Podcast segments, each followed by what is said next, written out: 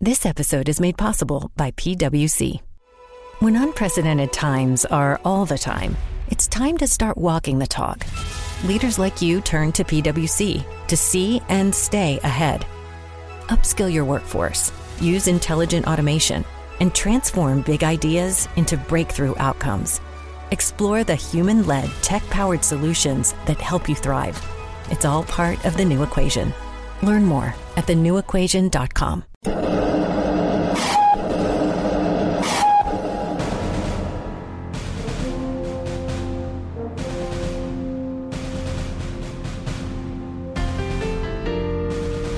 Buenos días amigos y amigas, soy Julio Pérez. Y esto es El tren de la vida, una aventura radiofónica por las rutas del corazón. Quiero invitaros a viajar conmigo y a soñar juntos en un mundo mejor, un mundo diferente, en donde los hombres y las mujeres de bien podamos vivir en paz y en libertad. El tren de la vida es un magazine de buenas noticias y de esperanza. Este es un tiempo de radio diseñado especialmente para gente como tú y como tantos buscadores de la verdad, de la única verdad que nos puede hacer auténticamente libres. Ven, te invito a viajar con nosotros en el tren más seguro de todos que te llevará sin duda a Puerto Seguro. Este es el tren de la vida.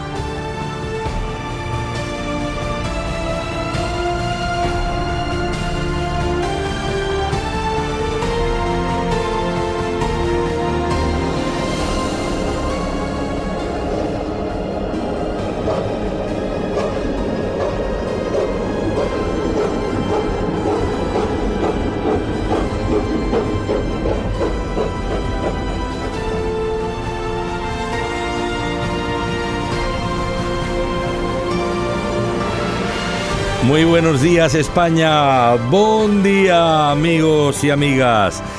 Desde este rincón de nuestro solar ibérico, desde Barcelona, a todos los pueblos de España, este mosaico de culturas tan maravilloso. El tren de la vida está en marcha otra vez. Te invito a acompañarme esta mañana también. Vamos allá.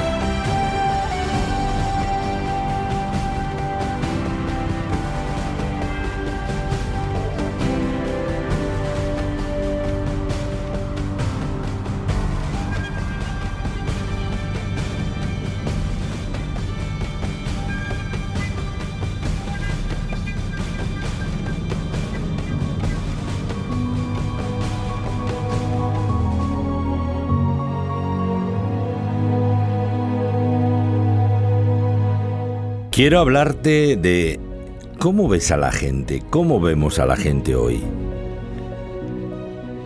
Veo a los hombres como árboles, diría que el ciego, cuando empezó a ver, pero los veo que andan. Esta fue la respuesta del ciego de Bexaida. Después de que las benditas manos de Jesús tocaran sus ojos en un primer momento. En el segundo intento se produjo el milagro definitivo y él vio completamente bien. Aunque Jesús siempre vivió como un hombre lleno del Espíritu Santo, no echó mano de sus atribuciones divinas, durante su corta vida terrenal, nunca se vieron frustradas sus milagrosas acciones, nunca. Sin embargo, en esta ocasión, al parecer, se produjo un milagro incompleto. El Señor Jesús escupe sobre los ojos de este ciego, toma barro y le toca con sus manos, pero sorprendentemente este hombre recupera la vista parcialmente. Lo que sucede a continuación es un extraordinario ejemplo de su indiscutible poder. No soy capaz de pensar ni por un momento, por supuesto que no, que Jesús no pudiera sanar la ceguera de este hombre eh, por algún tipo de imposibilidad en cuanto al poder que emanaba de él hacia cualquier persona enferma, como lo vemos siempre en los Evangelios. Jesús no falló en absoluto. Estoy completamente seguro. Esta aparente frustración inicial se convirtió en una auténtica parábola en la persona de este invidente. Cuando el maestro le pregunta, ¿ves algo? La respuesta es realmente descriptiva, además de inusual. Veo a la gente como árboles que andan. Y a continuación Jesús vuelve a poner sus manos sobre los ojos del ciego, quien ahora comienza a verlo todo con la máxima claridad. ¿Qué nos enseña esto? La escena me recuerda a cada uno de los que hemos nacido de nuevo. Como le diría el Señor a Nicodemo, si no nacieres de nuevo no puedes ver el reino de Dios. Y me recuerda esto, recuperamos la vista al momento que son abiertos nuestros ojos del alma y comenzamos a ver lo nunca visto, pero turbiamente. De la misma manera que los infantes recién nacidos no pueden ver claramente, hasta pasados unos meses. Nosotros también así vamos viendo gradualmente las cosas como son en esa nueva realidad y en esa nueva dimensión de la vida espiritual a la que accedemos. El problema es que muchos seguimos percibiendo a los hombres como árboles que andan. No acabamos de ver claramente la invaluable imagen de Dios en la gente que nos rodea. Y esto manifiesta una evidente pérdida de sensibilidad y una clara deficiencia de nuestro desarrollo espiritual en muchos casos, no en todos.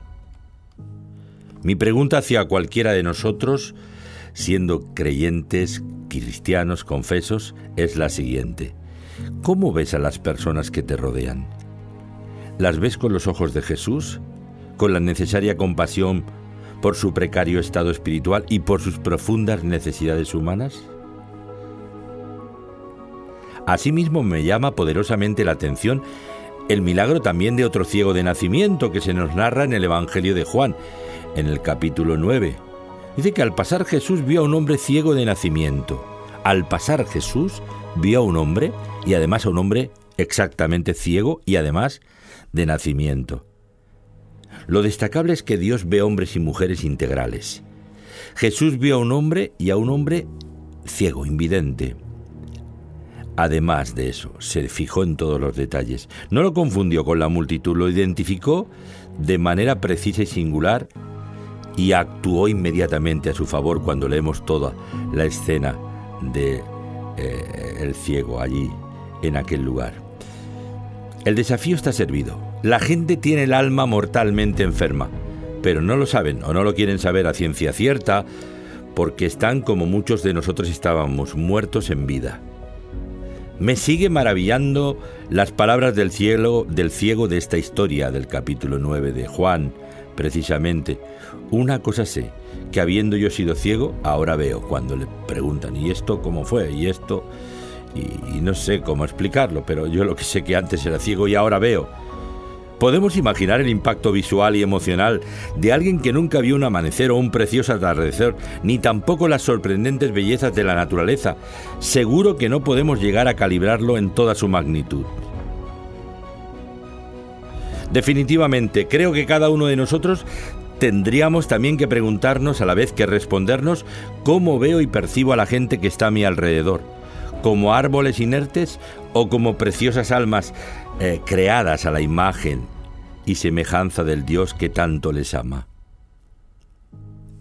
Quizás necesitamos, cada uno de nosotros, un nuevo toque del Maestro para ver lo que Dios ve con absoluta claridad y amar lo que Dios ama a sus criaturas.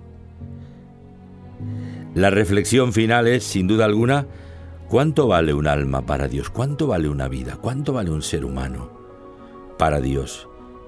¿Qué valor le otorga el Señor a cada persona, a cada ser humano? Y por contraste, debemos preguntarnos todos y cada uno de nosotros cuánto vale o cuánto valor yo le otorgo a cada ser humano que está en mi área de influencia. ¿Veo, siento y actúo como lo haría Jesús? ¿O miro hacia otra parte cuando veo la necesidad. ¿Cierro mi corazón y me quedo inmovilizado y recluido en mi pequeño mundo? Piénsalo, querida, querido, y reacciona, por favor. Esto va contigo y conmigo.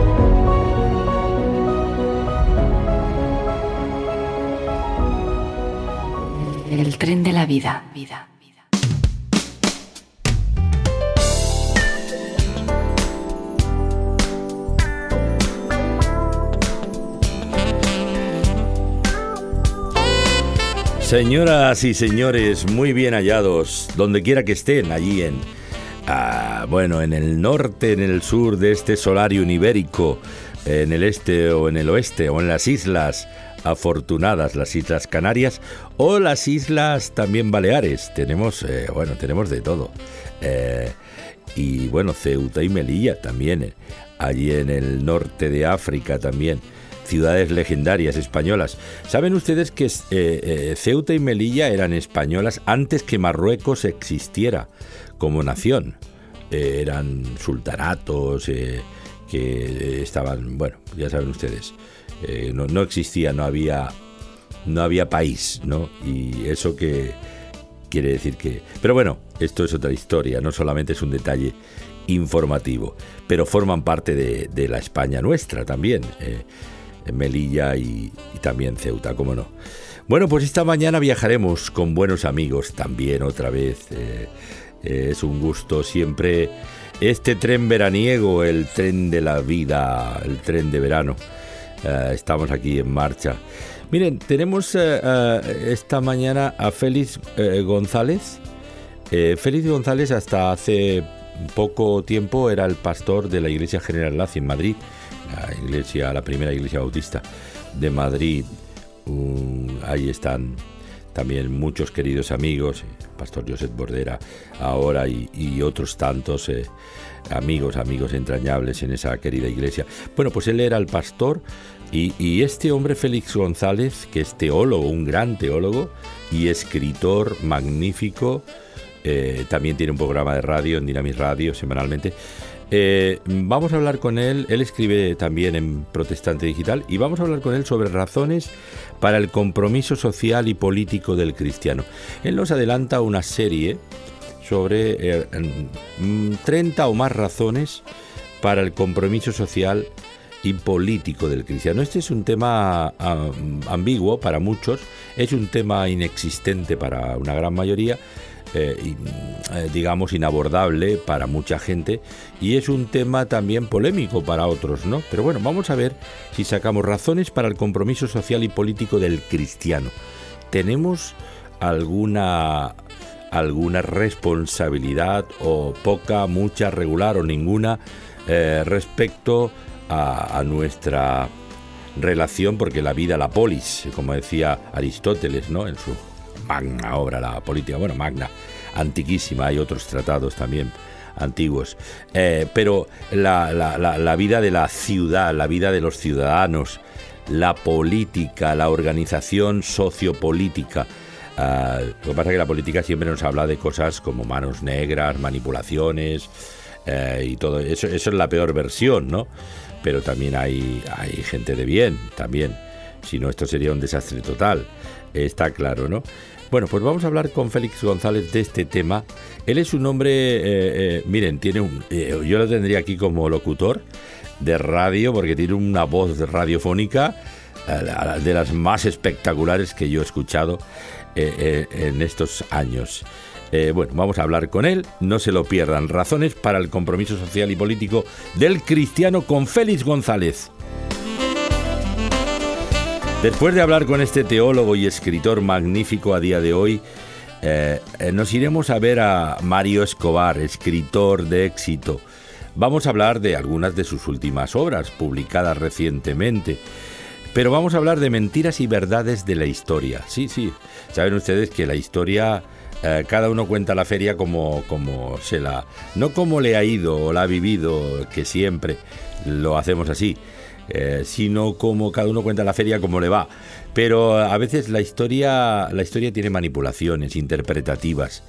La historia se cuenta a veces eh, de forma sesgada de forma interesada. Bueno, los de aquí cuentan que eh, nosotros somos los, los milenarios de no sé cuánto, los de allá cuentan que somos los dueños de, de medio mundo y los herederos de todo, y los de aquí. Pero resulta que somos un mestizaje de culturas también en este país. Pero no solo de la historia de España, mentiras y verdades, sino de la historia universal de la historia también de las religiones, de la ¿cuándo nace la Iglesia Católica Apostólica Romana? algunos piensan que la Iglesia Católica Apostólica Romana fue siempre que es la Iglesia. No, no, no. La Iglesia Católica Apostólica Romana aparece con sus dogmas y misterios de forma mistérica y ya jerarquizada de una forma rotunda en el siglo V, avanzado el siglo V y ya más, más, más y más. This episode is made possible PwC. When unprecedented times are all the time, it's time to start walking the talk. Leaders like you turn to PwC to see and stay ahead. Upskill your workforce, use intelligent automation, and transform big ideas into breakthrough outcomes. Explore the human led, tech powered solutions that help you thrive. It's all part of the new equation. Learn more at thenewequation.com. Temple University is ranked among the top 50 public universities in the U.S. Through hands on learning opportunities and world class faculty, Temple students are prepared to soar in their careers. Schedule a campus tour today at admissions.temple.edu/slash visit. La, ya en la baja edad media. Y, y luego eh, la, eh, eh, también eh, sobre la reforma protestante que hay, bueno, ahí tenemos a doña Elvira Rocabarea, que, eh, no, que, los protestantes han falseado la historia y que se han victimizado y que es mentira y que fue... Bueno, todo, eh, bueno, mentiras, mentiras y de otras cuestiones también, ¿no?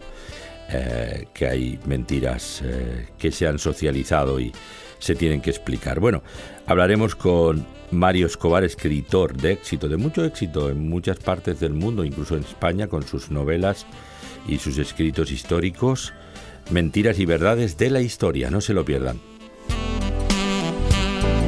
Y finalmente tendremos al doctor Roca, Modesto Roca Bernabeu, médico de familia, un gran médico, un gran amigo y un buen pastor, por no decir un gran pastor, que también lo es, eh, eh, allí en la ciudad de Martorey un hombre con un corazón pastoral, con esa empatía que tiene y esa certeza eh, en, los, en los diagnósticos médicos. Bueno, vamos a hablar de diferentes patologías de la sangre humana. Eh, ¿Qué patologías en el peor de los casos se nos podrían presentar? O, a nosotros algún familiar y, a saber qué y qué hacer, ¿no? Bueno, pues todo esto y buena música y buena compañía esta mañana en el tren de la vida. Vamos allá. Si quieres visitar nuestra página web, www.eltrendelavida.es.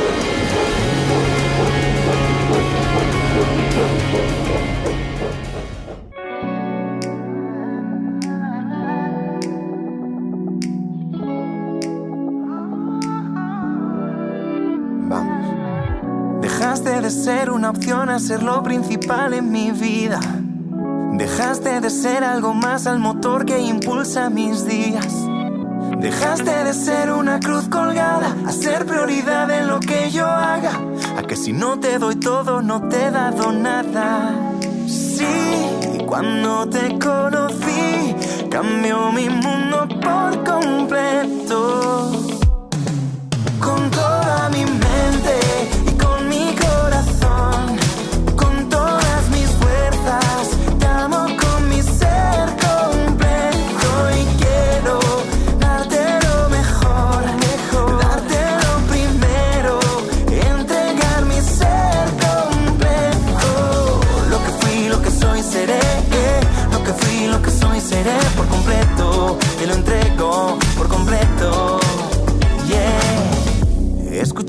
llamarme Por mi nombre te escuché llamarme y te abrí la puerta entera. Tú respondiste, yo me encargo de la cena. Y yo sigo mirando, atonito, sigo pensando cómo pasó. Si estaba muerto y hoy estoy vivo, todo era llanto. Yo solo río, río, porque estás conmigo. Río y hoy solo vivo, vivo para amarte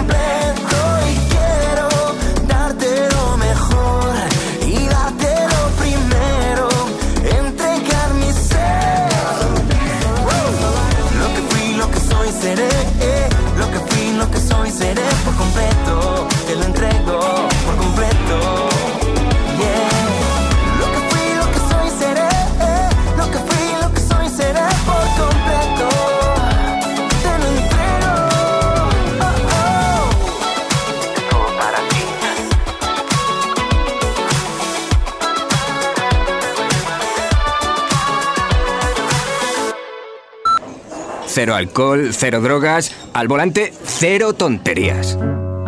Deja tu consejo para evitar el próximo accidente en atuparte.es. Verán en la ecografía indicios en el feto que indican que tras el nacimiento pudiera tener problemas de integración o dificultades para ejercer profesiones de responsabilidad, incluso situaciones en las que peligre su integridad física o su vida. ¿Pero de qué se trata, doctor? Van a tener ustedes una niña. La discriminación de la mujer en la sociedad acaba en abusos, injusticias y malos tratos. No lo permitas. Entra en actúaconamnistía.org. Amnistía Internacional. Mi proyecto, estudiar en Estados Unidos y enseñarles a jugar al fútbol, al de verdad. Son Emilio y Raúl, y uno de ellos tiene esquizofrenia, pero sus sueños, como los de cualquiera, no tienen límites. No se los pongamos nosotros. La integración siempre es la mejor respuesta. Por la inclusión social de las personas con problemas de salud mental. Ministerio de Sanidad, Servicios Sociales e Igualdad. Gobierno de España.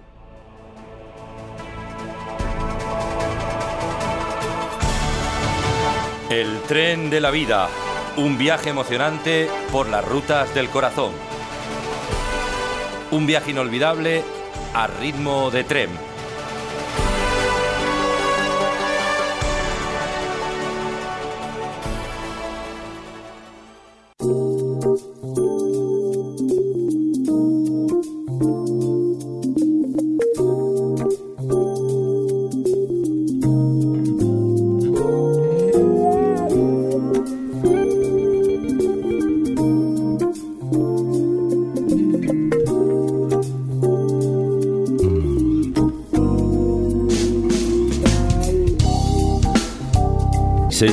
Señoras señores, ahí tenemos a, vamos en línea, a ver si conseguimos por, por Zoom para los eh, oyentes y también para los que nos siguen por Facebook Like a nuestro buen amigo el pastor, pastor durante años de la Iglesia General Hacia, ahora ya jubilado, pero ya en otros menesteres, siempre un hombre incansable, teólogo, escritor, director de un programa de radio, eh, una voz también muy autorizada. Eh, eh, razones sobre para el compromiso social y político del cristiano.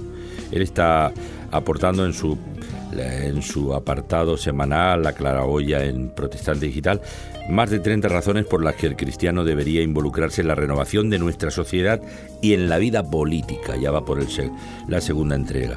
Y ahí tenemos a don Félix eh, González Moreno. Buenos días, Félix. Buenos días, Sergio Julio. Un placer estar contigo esta mañana. Eh, muy bien, hombre. Félix, eh, yo digo, les digo a, mis oyentes que me gustaría que fueras el, el, vamos, la voz del tren de la vida, esa voz. la tuya es estupenda.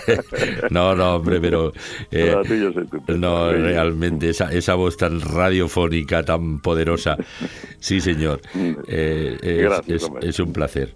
Eh, bueno, la, serie esta que has arrancado en tu sección La Claraboya en, en Protestante Digital, más de 30 razones para por las que el cristiano debería involucrarse en la renovación de nuestra sociedad y la vida política, yo creo que es muy acertada. Además, me, me gusta mucho. Eh, comienzas abordando el tema. Durante muchos años la política ha sido muy mal vista entre el pueblo evangélico español. Yo recuerdo, bueno, yo nací hace 51 años, eh, los, a principios de los 70, pero yo recuerdo que todavía eh, ir al cine era pecado. Eh, recuerdo que, que, el fútbol era medio medio eh, y, que la política... A mí mi pastor me, me, me, me, sugirió, me exhortó a dejarlo. Yo jugaba en el equipo alemán federado en aquella época, con los 18 20 años, y entonces deje usted, pero don Francisco, que, que, que mal hago yo dándole patada a una pelota. no, pero es que después se reúnen ustedes, ¿no? Digo, pues sí, a veces nos reunimos una vez al mes cada dos meses. Y, entonces, ¿y qué hacen ustedes? Pues nos vamos a un restaurante ahí del pueblo y tomamos una cerveza, pero una cerveza nada más, y después cada uno a su casa, ve usted, ve usted. entonces todo era pecado.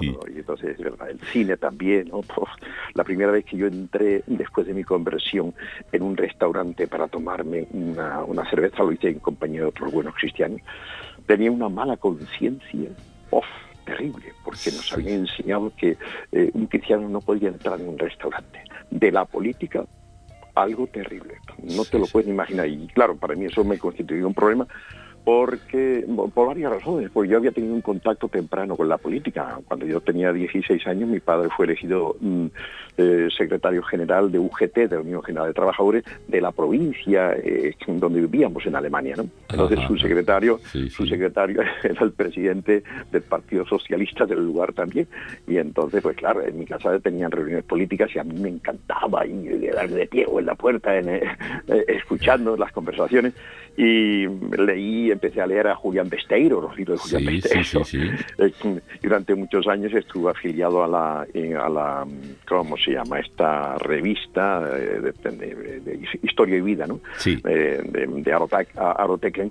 Eh, entonces, pues yo ardía por esas cosas cuando estaba a punto de entrar en el partido de la, Juventud Socialista con 18 años, pues entonces ya me convertí y mi, pasión fue radicalmente por el Evangelio, a predicar el Evangelio.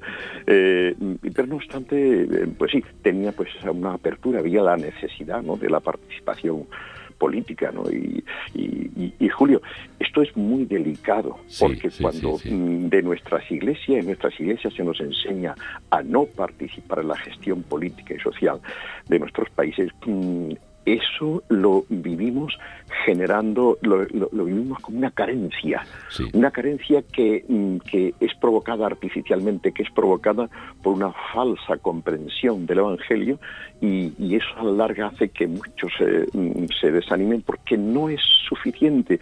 Fíjate bien que mm, limitar nuestra vida eh, cristiana pues a la familia, al mundo laboral y a la Iglesia. No, no, no. Hay también una dimensión social y política a la que tenemos que responder. Y esto porque, como dicen muy bien los teólogos reformados, Dios eh, ha creado eh, o sea, eh, cuatro instancias en las que encierra la vida de una persona. Y estas son la familia, la, la, la, la parte espiritual o iglesia, la parte laboral, artística y la parte política. Nosotros vivimos en familia. Mm. Mm, segundo, tenemos que trabajar. Esto lo admitimos todo. Segundo, tercero, damos culto a Dios. E igualmente debemos sujetarnos a las autoridades políticas y sociales, por disposición divina, eh, como dice Dios. Eh, en, fin, ya iremos hablando. Sí, sí. Oye, e, es interesantísimo porque es verdad, la política se ha visto de una forma satanizada prácticamente. Siempre, siempre. Eh, y esto ha sido un error que, que se está tratando de corregir ya en, en las últimas décadas. Las hará, no hará mucho, 20, 30 años.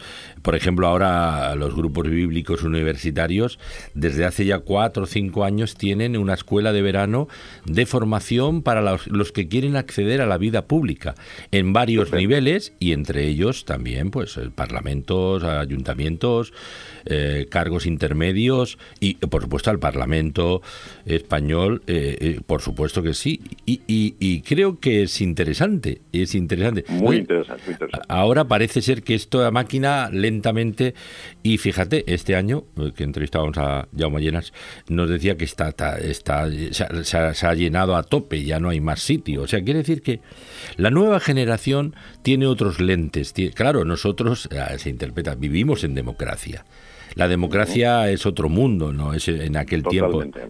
y claro, y esto cambia todo, porque dicen, bueno, en aquel tiempo no había ninguna alusión política, no la había, en algún sentido sí, en otros no, había un imperialismo flagrante, pero eh, hoy vivimos en democracia y tenemos es una democracia participativa, ¿no? Entonces, claro, la cosa hay que verla con otros ojos, ¿verdad?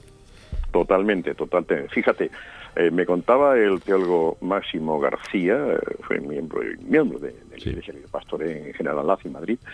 Eh, mm, la Iglesia Bautista me decía, mm, no recuerdo la fecha, dice, fuimos los, los representantes de la Comisión Permanente de la, de la Comisión de Defensa, ¿no? o lo que hoy es FEREDE, a entrevistarnos con el alcalde Tierno Galván. Ajá, fíjate. nosotros llevábamos una lista de, de, de, demandas, ¿no? de cosas que, esperábamos que eh, el alcalde y el ayuntamiento hicieran por nosotros, que los políticos hicieran por nosotros. Y cuando el señor Tierno Galván abrió la boca, dio al traste con todos. Su primera, mm, eh, sus primeras palabras fueron, señores, ¿qué tienen ustedes para Madrid? Mm. Nos dejó, nos dejó desarmados por completo. que tenemos eh, no íbamos preparados con eso.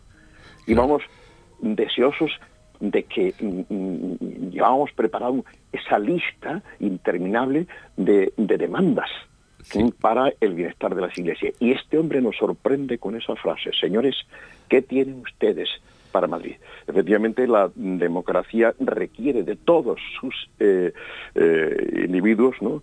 Eh, de todos los ciudadanos, con su participación para el bien común, que no consiste solamente en pagar los impuestos y después me encierro en mi casa y me encierro en mi iglesia y ya está. No, no, no, no.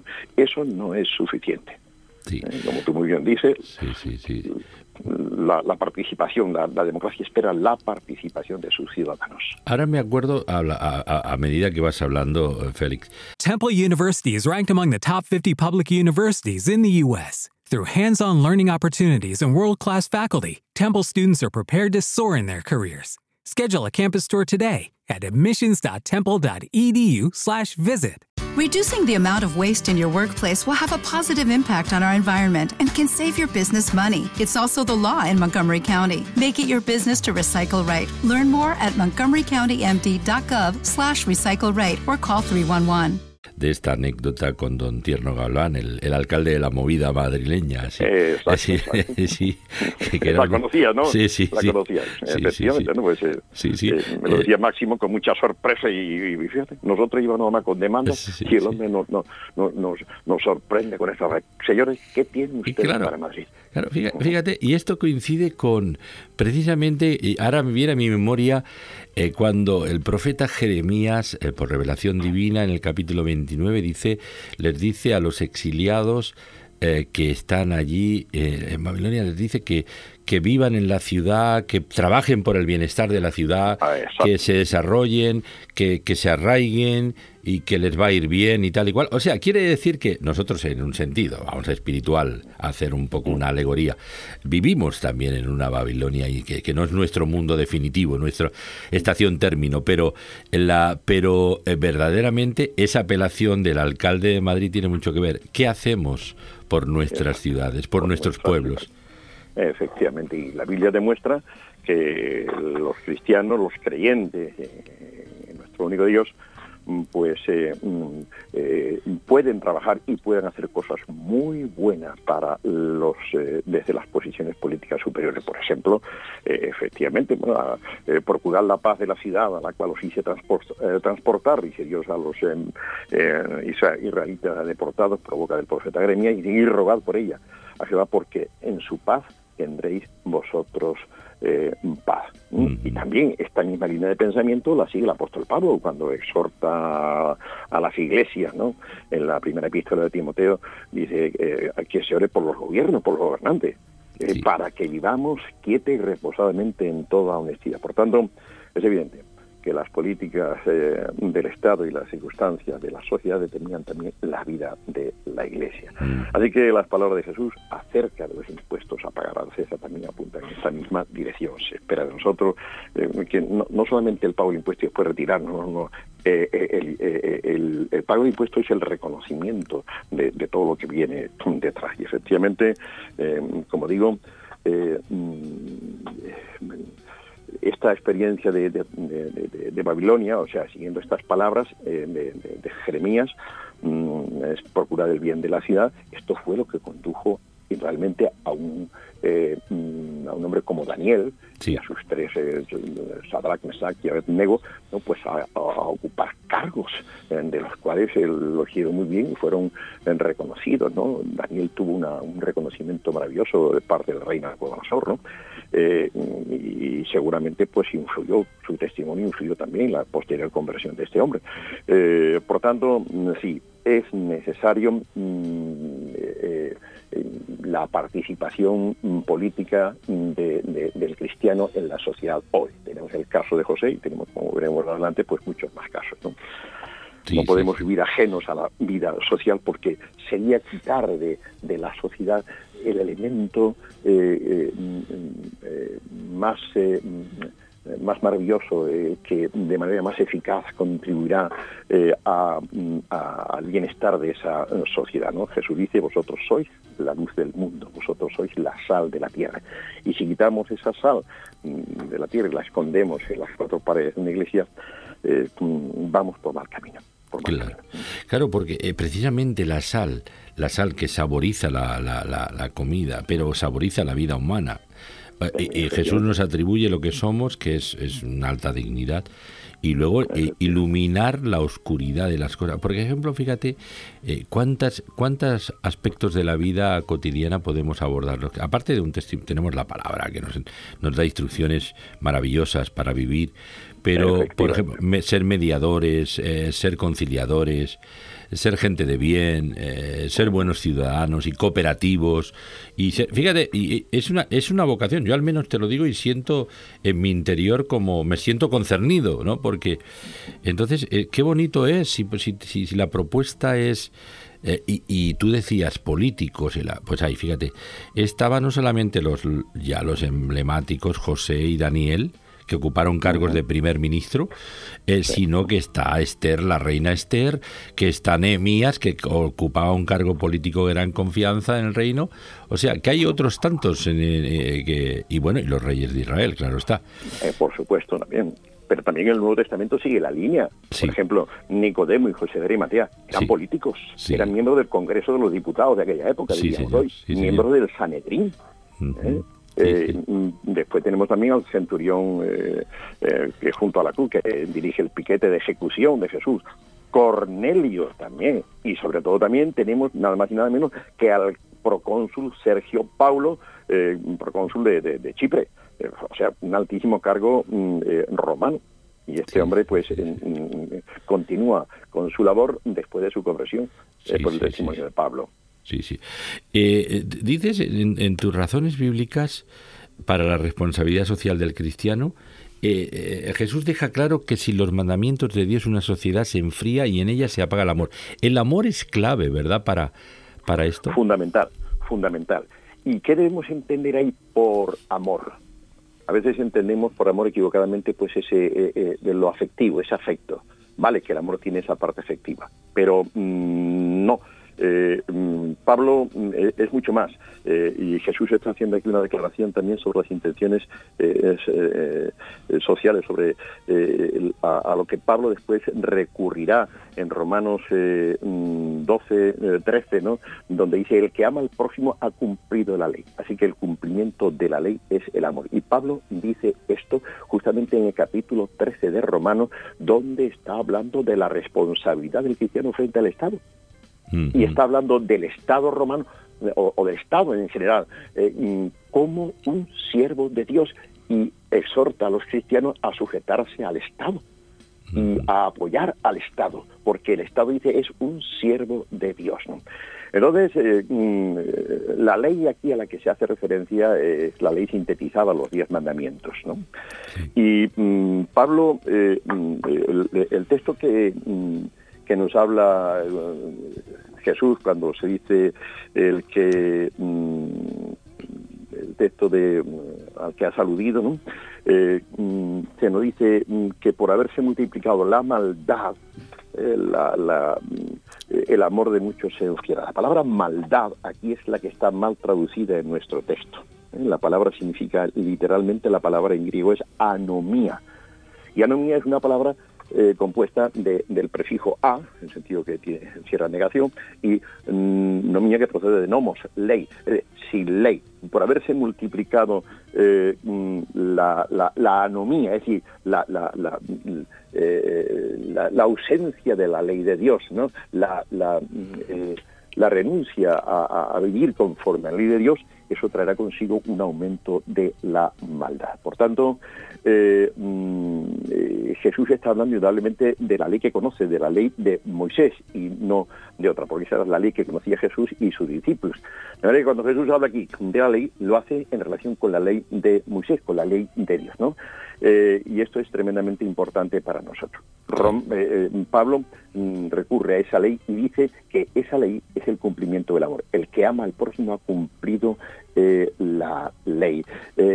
por tanto, nosotros como cristianos tenemos que llevar esa ley en nuestra mm, vivencia diaria eh, a la sociedad y tenemos que mm, trabajar para que la sociedad europea, la sociedad eh, occidental, eh, mm, vuelva, vuelva a los criterios básicos que le dieron forma, como son los diez mandamientos. Nuestra sociedad está edificada sobre la eh, el ideal del humanismo, después también el ideal de la ilustración, la, mm, también sobre los ideales de la Revolución Francesa del siglo XVIII, final del siglo XVIII, y sobre todo también sobre el cristianismo que tiene su base en el judaísmo. ¿no? Eh, pues bien, mm, si la sociedad renuncia a esa base cristiana, va a renunciar pues a sus valores y a sí misma. Esto es un verdadero problema en el que vamos a desembocar. Por tanto, eh, mm, eh, la declaración de Jesús, eh, por haberse multiplicado la maldad, la, la, ausencia de la ley de Dios, el amor de muchos se enfriará. Esto hace que nosotros como cristianos tengamos que estar ahí también en la sociedad en la política, eh, en los ayuntamientos, eh, expresando, mm, eh, llevando a cabo una apologética mm, de una política, de la política basada en valores cristianos. Si no lo hacemos, la injusticia se irá multiplicando y desembocaremos en el caos. Mm, es tiempo de actuar. En relación con los cursos bíblicos, eso, mira, yo pues llevo en España eh, desde 1997 y la verdad es la primera vez que estoy que, escucho eso, lo escucho de ti. Yo lo que le pediría a estos grupos de, de, GB1 que si efectivamente están llevando esos, eh, esos talleres adelante, lo cual mm, les felicito enormemente por esto, es que les hagan publicación, que no los limiten simplemente a los, eh, a los eh, mm, a los miembros de los grupos bíblicos universitarios, sino que inviten a muchos más, ¿no? A, todas las denominaciones, porque da la sensación a veces que los GBU eh, viven un poquito aislados en un gueto para ellos solo nada más, ¿no? Y, esto, es lamentable, me parece triste cuando realmente la, la respuesta que, que, han empezado a dar me parece muy correcta, muy buena. enhorabuena por eso. Sí, sí, sí, no, esto tiene que haber una apertura a todos, por supuesto, porque porque hay, hay en, en, las iglesias, fíjate, alrededor de 5.000 iglesias en, en España y donde hay tantos profesionales, tantos jóvenes y no jóvenes y personas que tienen ya formación, bagaje, que tienen inquietud y que tienen también aspiraciones sindicalistas o de intervención media, de ser media, en la mediación social y hay tantas cosas que son tan dignas y tan necesarias. Yo estaba pensando pensaba mucho Félix que nos cuesta, nos ha costado mucho y todavía sigue un poco eh, exponernos, exponernos a, claro, la tendencia. Yo, yo soy un hombre que lo he dicho que mm, es una paradoja, ¿no? Pero soy un hombre que me declaro un pietista del siglo XXI, en el, en la, no un falso pietismo, eh, porque porque porque soy soy una persona comprometida con mi fe en lo íntimo, ¿no? Pero pero pero mm, yo he tenido claro de la exposición pública en los medios, en donde haga falta, mira, en, las elecciones municipales entrevisté a todos los candidatos eh, de, municipales, a los cabezas de lista. Eh, quiere decir, eh, para, para hablar de, de, lo de ellos y de lo nuestro y lo de todos, ¿no? quiere decir que, pero que nos cuesta exponernos, nos cuesta exponernos. Sí, hay que remover, empezar removiendo esa, esa idea negativa sobre la política y los políticos, ¿vale? Los políticos no son todos unos sinvergüenzas, si bien los hay, pero no son todos. ¿no? Eh, mm, y los políticos necesitan de nuestro apoyo, como dice el apóstol Pablo a Timoteo, o quiero que, que, que, hagáis oración, intercesión por todos los hombres, especialmente por el rey y por los que están en eminencia. ¿no? Los políticos necesitan de nuestras oraciones. Y hay políticos que en esos países eh, protestantes eh, tienen una fe profunda y arraigada. Fíjate, el, el, el, el presidente de la República Federal de Alemania, Johannes Rau, Johannes Rau era socialista, un político de mucho reconocimiento, ¿no? Eh, nacional e internacional. Su padre mm. era pietista y había estudiado en el mismo seminario que yo. O sea, yo estudié en el mismo seminario que su padre en Suiza, en San Crishona, ¿no? y entonces eh, él escribe como político un, libro muy bonito de, sobre una eh, eh, biografía sobre los hombres que le influyeron en su vida, que fue importante. Y alude, alude a varios pastores, a varios escritores, a teólogos cristianos, ¿no? Que, que realmente pues le influyeron enormemente. Y, entonces esos hombres aprecian su valor y tenemos que perder ese miedo a la exposición, el miedo a, equivocarnos, a cometer un error. No pasa nada, podemos rectificar e incluso para los errores hay perdón, hay perdón. Y, solo de esa manera, porque nadie puede pretender, sería una ingenuidad pretender que un político no se va a equivocar nunca, aunque sea cristiano. Sí, sí. Eh, lo, digo también, y además en la exposición me refiero que la tendencia nuestra es formar el gueto. O sea, está bien la vida, la, la, fraternidad cristiana, yo la aprecio mucho, la, la, alto valor la tengo. Pero, pero eh, formar el gueto y el mundo exterior en muchos casos es como un mundo ajeno. Es un mundo eh, que, bueno, no, no, no es ajeno. Ahí está nuestra realidad. Sí. Efectivamente, es ajeno Está muy y además estamos muy cómodos en el gueto, porque en el gueto ya no tiene eh, eh, ciertos problemas, ¿no? Pero el gueto es, eh, es una limitación y esa vida en el gueto produce finalmente insatisfacción en mentes sanas. Mm. Y cuando esas mentes sanas están llenas de insatisfacción, abandonan el gueto y entonces se van definitivamente de, nuestras iglesias y del gueto. Eh, continúen cultivando su, la fe, ya no observando esas prácticas propias del gueto, eh, pero no pierden su fe, no renuncian a ella, ¿no? Eh, pero buscan esa satisfacción en otros lares y esto es lamentable. Como digo, el gueto se vive mm, con la conciencia de una limitación, porque efectivamente el gueto lo limita. Y mm. esa limitación para la vida espiritual e intelectual de una persona, pero sobre todo para la vida espiritual, no es sana. Repito, mm. Dios ha encerrado toda la responsabilidad del hombre en cuatro instancias u órdenes que existen por disposición divina. La familia. Dios crea la familia. ¿Vale? Y el ser humano vive en familia y tiene que vivir en familia. En segundo lugar, Dios creó el trabajo el mundo laboral. Dios quiere que el hombre trabaje, mm, guardar la tierra, gobernarla, ¿no? Eh, en tercer lugar, Dios quiere que el hombre Lucky Land Casino asking people what's the weirdest place you've gotten lucky? Lucky? In line at the deli, I guess. Aha, in my dentist's office. More than once, actually. Do I have to say? Yes, you do. In the car before my kids' PTA meeting. Really? Yes. Excuse me, what's the weirdest place you've gotten lucky? I never win and tell. Well, there you have it. You can get lucky anywhere playing at LuckyLandSlots.com. Play for free right now. Are you feeling lucky? No purchase necessary. Void where prohibited by law. 18 plus. Terms and conditions apply. See website for details. Hello, it is Ryan, and we could all use an extra bright spot in our day, couldn't we? Just to make up for things like sitting in traffic, doing the dishes, counting your steps, you know, all the mundane stuff. That is why I'm such a big fan of Chumba Casino. Chumba Casino has all your favorite social casino style games that you can play for free anytime, anywhere with daily bonuses. That should brighten your day a little. Actually, a lot. So sign up now at chumbacasino.com. That's chumbacasino.com. No purchase necessary. BGW. Void were prohibited by law. See terms and conditions. 18 plus. tenga una dimensión espiritual. Dios quiere que le dé culto, que se encuentre con Él, con Dios, ¿no? Por tanto, fíjate, familia, trabajo y, espiritu- y espiritualidad o culto. Eh, esos son tres instancias, pero después viene la cuarta, la autoridad o política. Dios establece una serie de autoridades en el mundo para la administración y para la convivencia. Y la, todas las autoridades se sostienen en el mundo protestante que todas las autoridades políticas eh, mm, se desprenden de la autoridad familiar, de la autoridad de los padres. Sí, sí, sí, Entonces, sí, sí, sí. ahí está inspirada la, eh, la- la- la autoridad de los políticos, la autoridad de los padres y sobre todo que se remite todo esto a, a la autoridad divina sobre la persona. Por tanto, nosotros no podemos dejar eh, fuera o, quedarnos fuera de esa instancia eh, social y política, ¿no?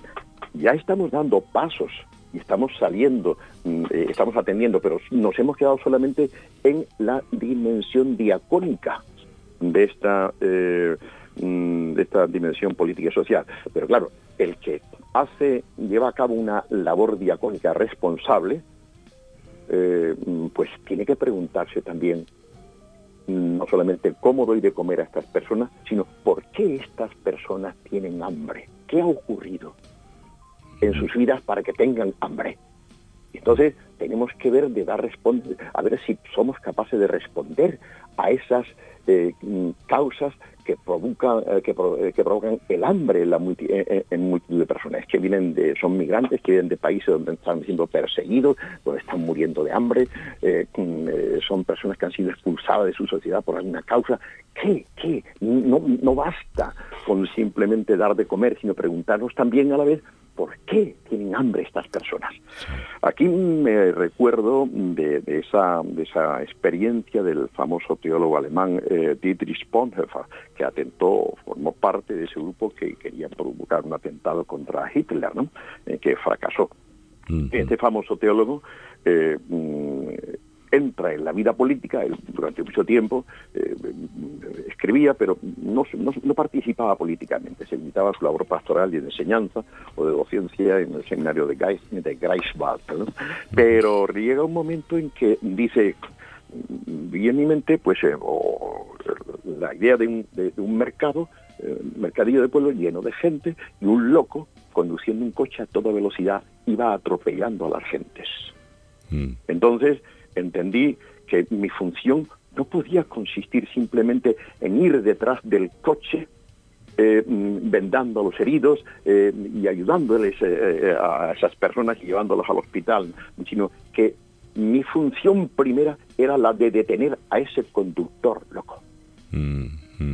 Y eso fue lo que le ayudó o, o, lo que le llevó a entender. O sea, la causa, ¿por qué? Estos muertos, estos heridos que, que yacen aquí en el suelo, eh, ¿por qué? ¿Por qué están así?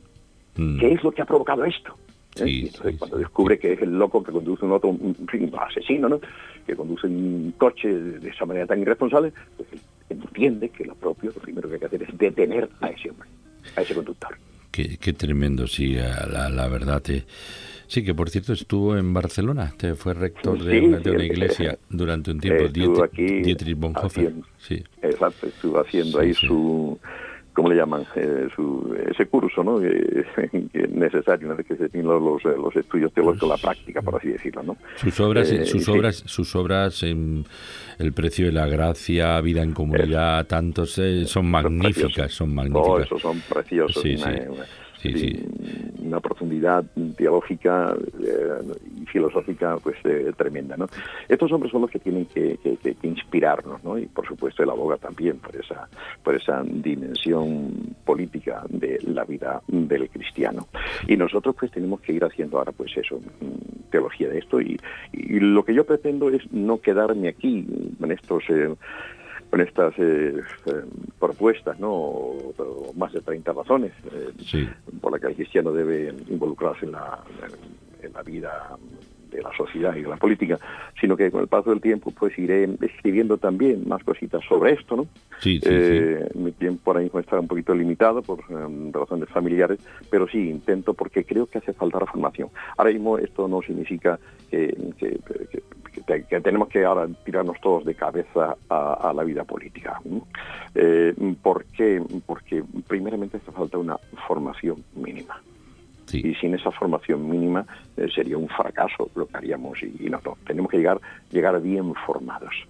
Aquí recuerdo a, a Ignacio de Loyola, que cuando funda su, su, su grupo, eh, pues resulta de que lo primero Los que hace es jesuitas, preparar- Exacto, lo primero que hace es prepararse seriamente, intelectualmente para llevar a cabo su poesa. ¿no? Y Para nosotros es lo mismo, tenemos que prepararnos seriamente. Eh, impartir pues esas esas, esas clases eh, de política eh, con ese llamamiento pues a la responsabilidad social y política y mm, para que lo hagamos bien ¿no? y entonces eh, Eh, hay, hay en, tu, en, ar- en tu artículo, además, hay este, los diez mandamientos, y lo has hecho alusión antes, eh, nunca fueron entendidos como un programa para configurar la vida privada del individuo, sino que siempre se les entendió a los diez mandamientos como resumen de los mandamientos divinos para ordenar todas las esferas de la vida, tanto privada como pública. Y yo, yo antes de que comentes esto, quiero decirte que he observado, fíjate, la Declaración Universal de los Derechos Humanos primaria, ahora ya vemos que hay una tergiversación bastante inquietante o que, la, que, que se prevé eh, eh, en- al respecto, pero la primaria está basada en, inspirada en los diez mandamientos. en los diez mandamientos, efectivamente.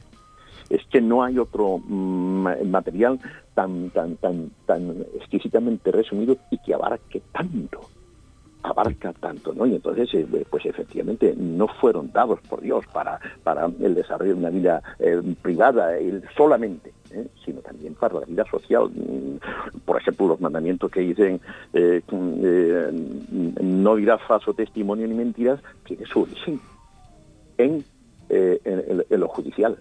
De ahí pasa a la esfera de la vida privada, pero inicialmente pertenecen al ámbito de la vida judicial.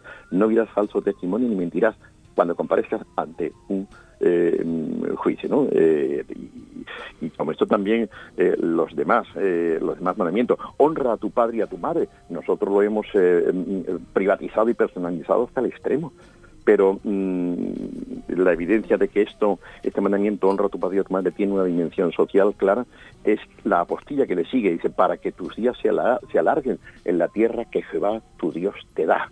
Eh, esto significa que mm, nosotros, eh, eh, el mandamiento no está da- dirigido a- o dado para un niño de corta edad, de 8, 10, 12, 14 años, sino para el hombre adulto que tiene mm, padres eh, y madre pues en, eh, en una edad muy avanzada que requieren de ellos su ayuda. Eh, Entonces, mm, busca el que los padres mm, no sean abandonados, ¿no? Y de esta manera, pues mm, habrá eh, mm, paz en la tierra. Y la paz es el resultado de la justicia social. Mm, Así así. que eh, el mandamiento este tiene claras consecuencias eh, no solamente para el individuo, sino también para la sociedad en general. Eh, esto es eh, el mandamiento, último mandamiento, no codiciarás los bienes ajenos. También es un mandamiento claramente social. Sí, sí, sí. Intenta proteger mm, el- todo lo material mm, del próximo que le facilita su vida. ¿no? Eh, por tanto, no, no son, no son un mandamiento, o los diez mandamientos no son un, un principio eh, que se limita exclusivamente a los intereses del individuo y a la promoción de la espiritualidad del individuo, sino del individuo en su sociedad. Sí, la- la- la- los mandamientos que Dios daba al pueblo de Israel, eh, eh, que bueno, eh, se universalizan, se sintetizan estos diez, Eh, pero, pero eran de tanto de leyes internas como de, de, la, de la preocupación por el bienestar social, de no abandonar a las, a las viudas, a, a a los huérfanos, de, de tener, o sea, de hecho esa repercusión llega a la comunidad cristiana. En la primera comunidad cristiana se establece la comunidad de bienes. Y quiere decir, todo eso son reflejos de un compromiso y los extranjeros también eran para el tratamiento del extranjero. O sea, quiere decir, esta es benignidad y cuidado, y en el pueblo judío era singular, porque en otras culturas no era así en otras culturas de, de, eh, contemporáneas de ellos.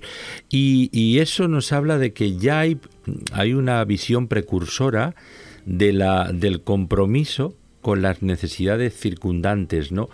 Y en la comunidad cristiana también, ¿verdad? Efectivamente, igual, la comunidad cristiana eh, se orienta también por estos mandamientos no como un camino para la salvación, ¿eh? sino como un camino para los salvados. Eh, además de esto, el apóstol Pablo en Romanos 2 dice claramente que la ley de Dios está escrita en el interior, en el corazón de las personas. eh, de, de los no creyentes, em, porque los diez mandamientos, eh, mira, analizándolos uno a uno, vamos a, a establecer la segunda tabla. ¿Quién no está de acuerdo o quién no ve, aunque sea ateo, que es bueno honrar a su padre y a su madre? Eh, ¿Quién no es, que no, que, quién no ve bien, que no se, que no, se- que, que no se mate? Eh, ¿Quién no ve bien, eh, o, o quién ve bien robar? ¿Quién ve bien eh, matar, eh, adulterar, mm, engañar y mentir? Mm, ¿Quién ve bien privar al próximo de lo que de lo suyo propio? Eh, por tanto, los diez mandamientos son hoy eh, de una tremenda utilidad. Están escritos en todos los hombres, ateos y no ateos. Lo único, los, los- lo- la primera tabla, la que tiene que ver con Dios, es la que mm, el ateo rechazará. Pero, eh, eh, eh, eh, Julio, yo cada vez estoy convencido de que la mayoría de los ateos eh, son ateos reactivos, no eh, no activos, sino reactivos. Es decir, no son ateos filosóficos por convicción, Sí, sí, sí. sino, sino porque, porque reaccionan debido a lo feo que ven en los que decimos creer en Dios. Sí, ¿vale? sí, sí, y entonces, pues ese Dios a mí no me vale, dicen ellos, y esa vida. Y, y entonces, pues esto tenemos que evitar. De hecho, el apóstol Pablo dice a los miembros, bueno, la- eh, el Nuevo Testamento dice a los, a los cristianos, eh, cuidado, pues eh, que, que por vuestra causa el nombre de Dios es vituperado entre los no creyentes, ¿no? Bien, pues entonces, eh, sí, los diez mandamientos, la ley de Dios está escrita en la mente del ser humano. El ser humano es un ser ético, nace con esa inclinación eh, a, a- los diez mandamientos, a observar los diez mandamientos, que por circunstancias, eh, eh, bueno, que por el pecado que lleva en su interior después no se sujete a ellos mm, como debiera, de acuerdo. Pero yo te pregunto, ¿quién mm, cree o quién no está de acuerdo con honrar a su padre y a su madre? Eh, empezando por ahí, cuidado, hay que, hay que decir que el mandamiento dice honra a tu padre y a tu madre, Eh, no dice ama a tu padre y a tu madre, ¿eh? son dos cosas distintas. Porque hay padres que, que, que, que- que- que han hecho tanto daño a sus hijos que a los hijos les resulta imposible amar. ¿eh? Eh, eh, la, la palabra dice honra al rey, no dice ama al rey. El rey puede ser un tirano, pero hay que honrarlo. Cuando en la Biblia aparece la palabra honra en relación con una persona, eh, con la deuda hacia una persona, eh, mm, pues eh, se está refiriendo, es algo divino. Está, está estableciendo un principio divino, dice, esta persona tiene que ser reconocida. Tiene que ser reconocida por ti, la ames o no la ames, que haya hecho bien o te haya hecho mal, es tu padre, tú tienes que corresponder. No puedes, no, no puedes amarlo, vale, de acuerdo, porque te ha hecho mucho daño, pero tienes que honrarlo. No puedes decir mi padre no existe, no. Pero esto es lo que, o, o el rey, igual, el político, eh, que no me gusta la gestión política de este hombre, pues yo no pago los impuestos, yo no, no, no, o yo no, o, o yo no le tengo afecto. No se trata de afecto, se trata de cumplir con unas obligaciones que proceden de Dios mismo. Y, y, fin, y esta- tenemos que hacer hoy día una apología de, de- de los diez mandamientos para que la gente lo entienda. Tengo un material escrito sobre esto, que lo dimos en su tiempo también, en Dinamic Radio, lo he dado aquí en la iglesia, con mucha aceptación y seguramente que lo publicaré eh, sobre el tema este de los diez mandamientos.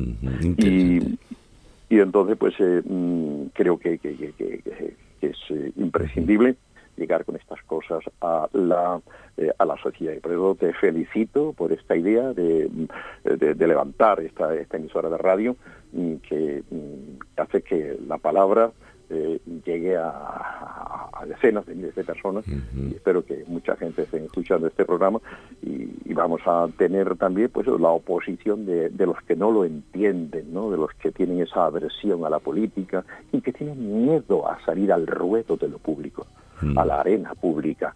Eh, yo lo entiendo, hemos vivido ahí muchos años, pero con cariño, con amor, eh, mm, tenemos que mm, decirle a esta semana, mira, tú ora por mí ¿eh? y, ayúdame para que yo pueda estar en el ruedo de lo público eh, o quien quiera de, los nuestros que tenga esta capacidad, este llamamiento, pueda estar en, esa, en la arena de lo público, pues con, responsabilidad cristiana, con una ética verdaderamente cristiana una ética bíblica. mm, tenemos que tenemos que dar pasos. Esto ya no es posible vivir más escondido en el gueto, porque esto no nos, eh, eh, no nos lleva a ninguna parte. No es positivo, no es bueno para nada.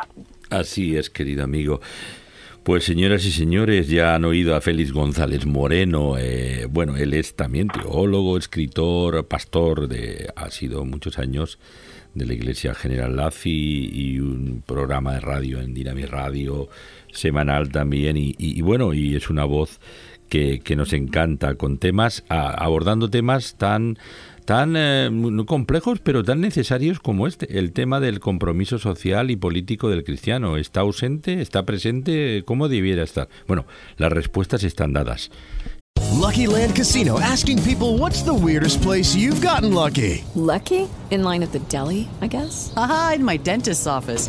More than once, actually. Do I have to say? Yes, you do. In the car before my kids' PTA meeting. Really? Yes. Excuse me, what's the weirdest place you've gotten lucky? I never win and tell. Well, there you have it. You can get lucky anywhere playing at LuckyLandSlots.com. Play for free right now. Are you feeling lucky? No purchase necessary. Void where prohibited by law. 18 plus. Terms and conditions apply. See website for details.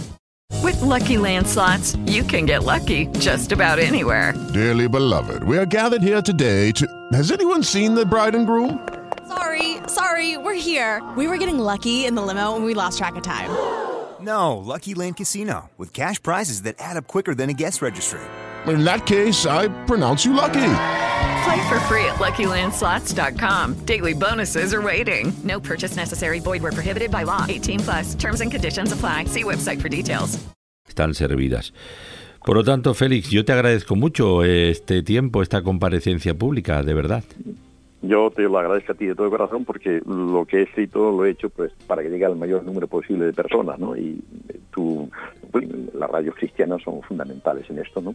Y, y nada, espero que, que- que contribuya pues a poner un poquito más de luz en este asunto delicado que hemos descuidado torpemente durante tantos siglos, ¿no? Fíjate bien, hay una, hay una- unas palabras. eh, yo traduje eh, al español, desde el alemán al español, la tesis doctoral de Klaus, eh, el historiador Klaus van der Griep, ¿no?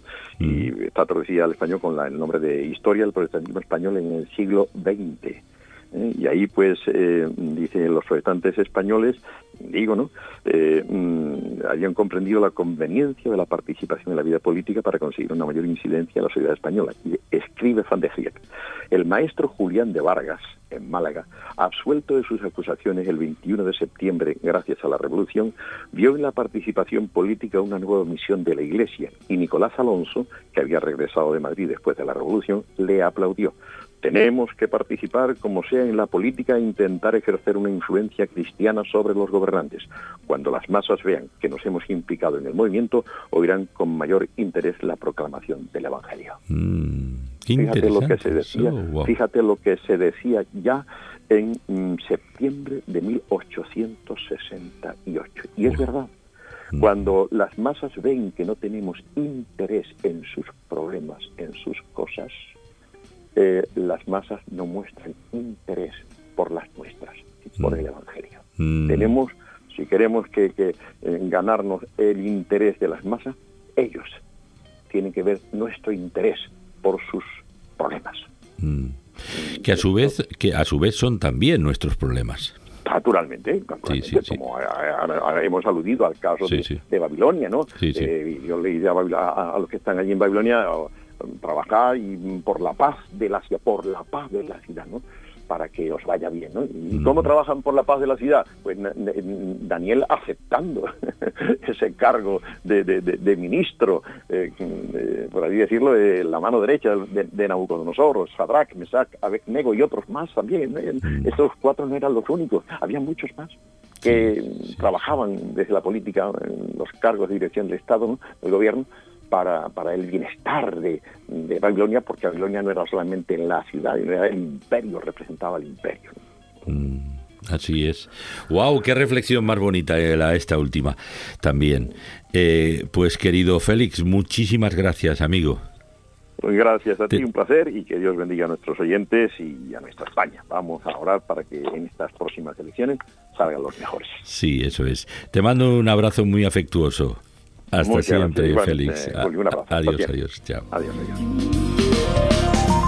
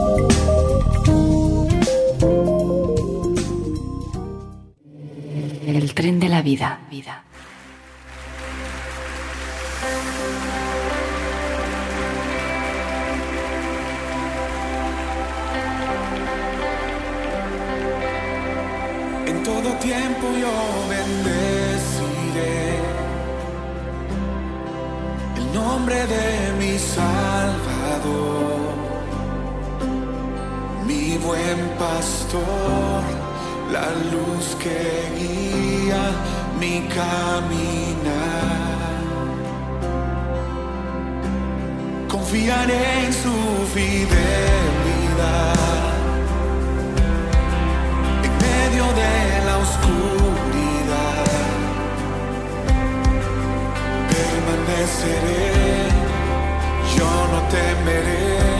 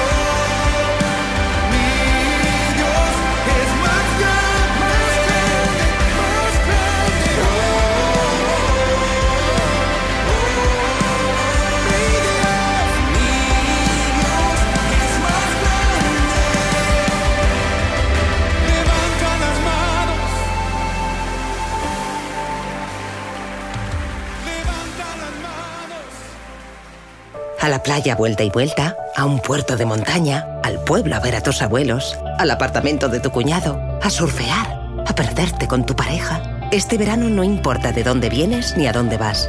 Lo que importa es que pienses que el viaje también forma parte de las vacaciones. Descansa cada dos horas, respeta los límites de velocidad y la distancia de seguridad. A pie, en bici, en moto o en coche, lo que queremos es que llegues. Dirección General de Tráfico, Ministerio del Interior, Gobierno de España. Estamos a tu lado. Te mereces ser feliz. Vamos a apoyarte. Con cada muestra de apoyo a una mujer maltratada, la salida de su situación está un poco más cerca. Cuéntalo. Llama al 016. Si hay salida a la violencia de género, es gracias a ti. Únete. Gobierno de No me dejes nunca solo en la bañera ni en lugares con agua. No dejes que meta los dedos en un enchufe. No me dejes al lado de una ventana abierta. No dejes a mi alcance sustancias tóxicas o medicamentos. No dejes que me trague las piezas pequeñas de los juguetes. Si te descuidas, tu hogar puede ser peligroso para tus hijos. No te descuides, evita los accidentes por lo que más quieras. Ministerio de Sanidad y Consumo. Gobierno de España.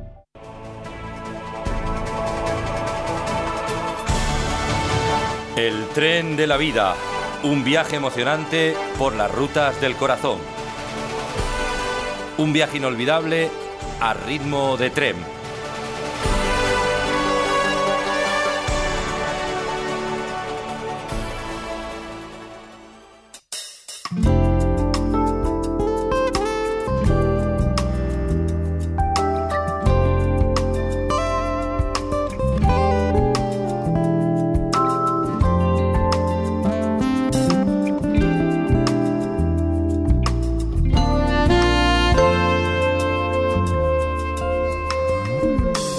Señoras y señores, ya estamos en línea directa con Mario Escobar.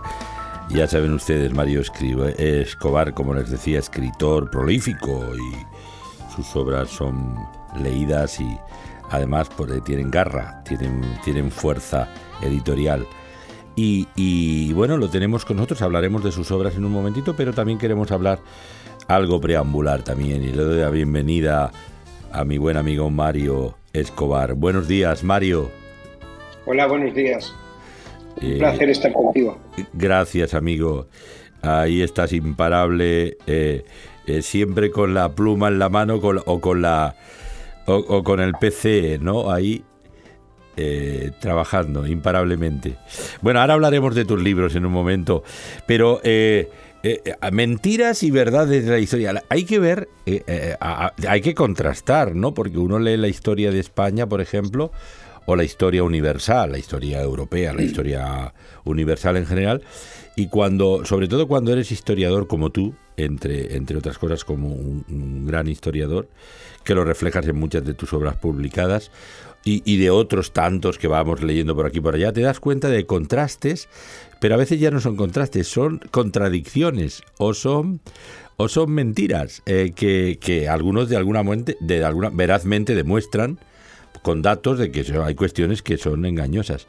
Y esto ha pasado en la historia de España. En, destácanos algunos de los de los bulos históricos que se han popularizado en la historia de España, por ejemplo. Bueno, tú imaginas, bueno, Julio, un gusto estar contigo como siempre y hablar de dos temas que me apasionan, ¿no? Y que unidos pues forman una de mis mayores aficiones, ¿no? Que es la literatura y la historia, ¿no? Las dos cosas unidas para mí son increíbles.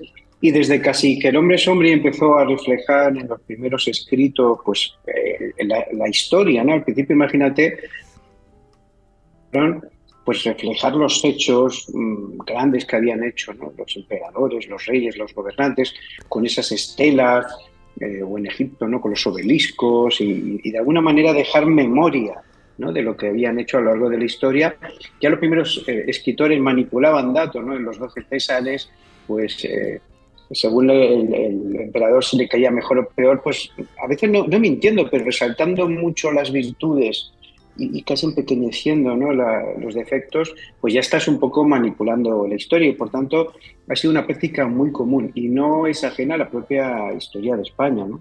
Desde el origen mítico de la nación, eh, luego otros grandes todavía debates ¿no? actuales pues es por ejemplo pues cómo eh, situar dónde situar el principio de, de la, de la nación española ¿no? algunos pues dicen que ya en época de los reyes católicos incluso antes no la España romana ya era la España tal y como la concebimos ahora no por eso siempre ha habido estos intentos no en el caso de la concepción de España en el debate que está muy abierto y muy candente en la actualidad es así no cuando España está configurada de una manera tan parecida, similar a la actual, que podríamos decir que es un Estado.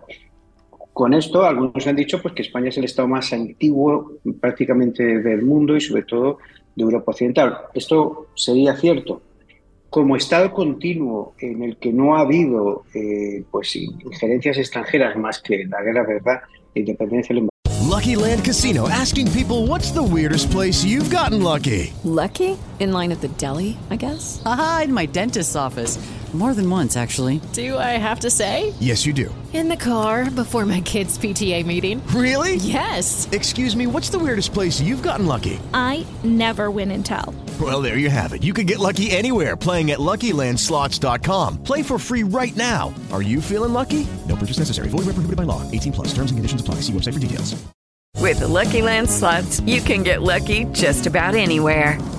This is your captain speaking. Uh, we've got clear runway and the weather's fine, but we're just going to circle up here a while and uh, get lucky. No, no, nothing like that. It's just these cash prizes add up quick. So I suggest you sit back, keep your tray table upright, and start getting lucky.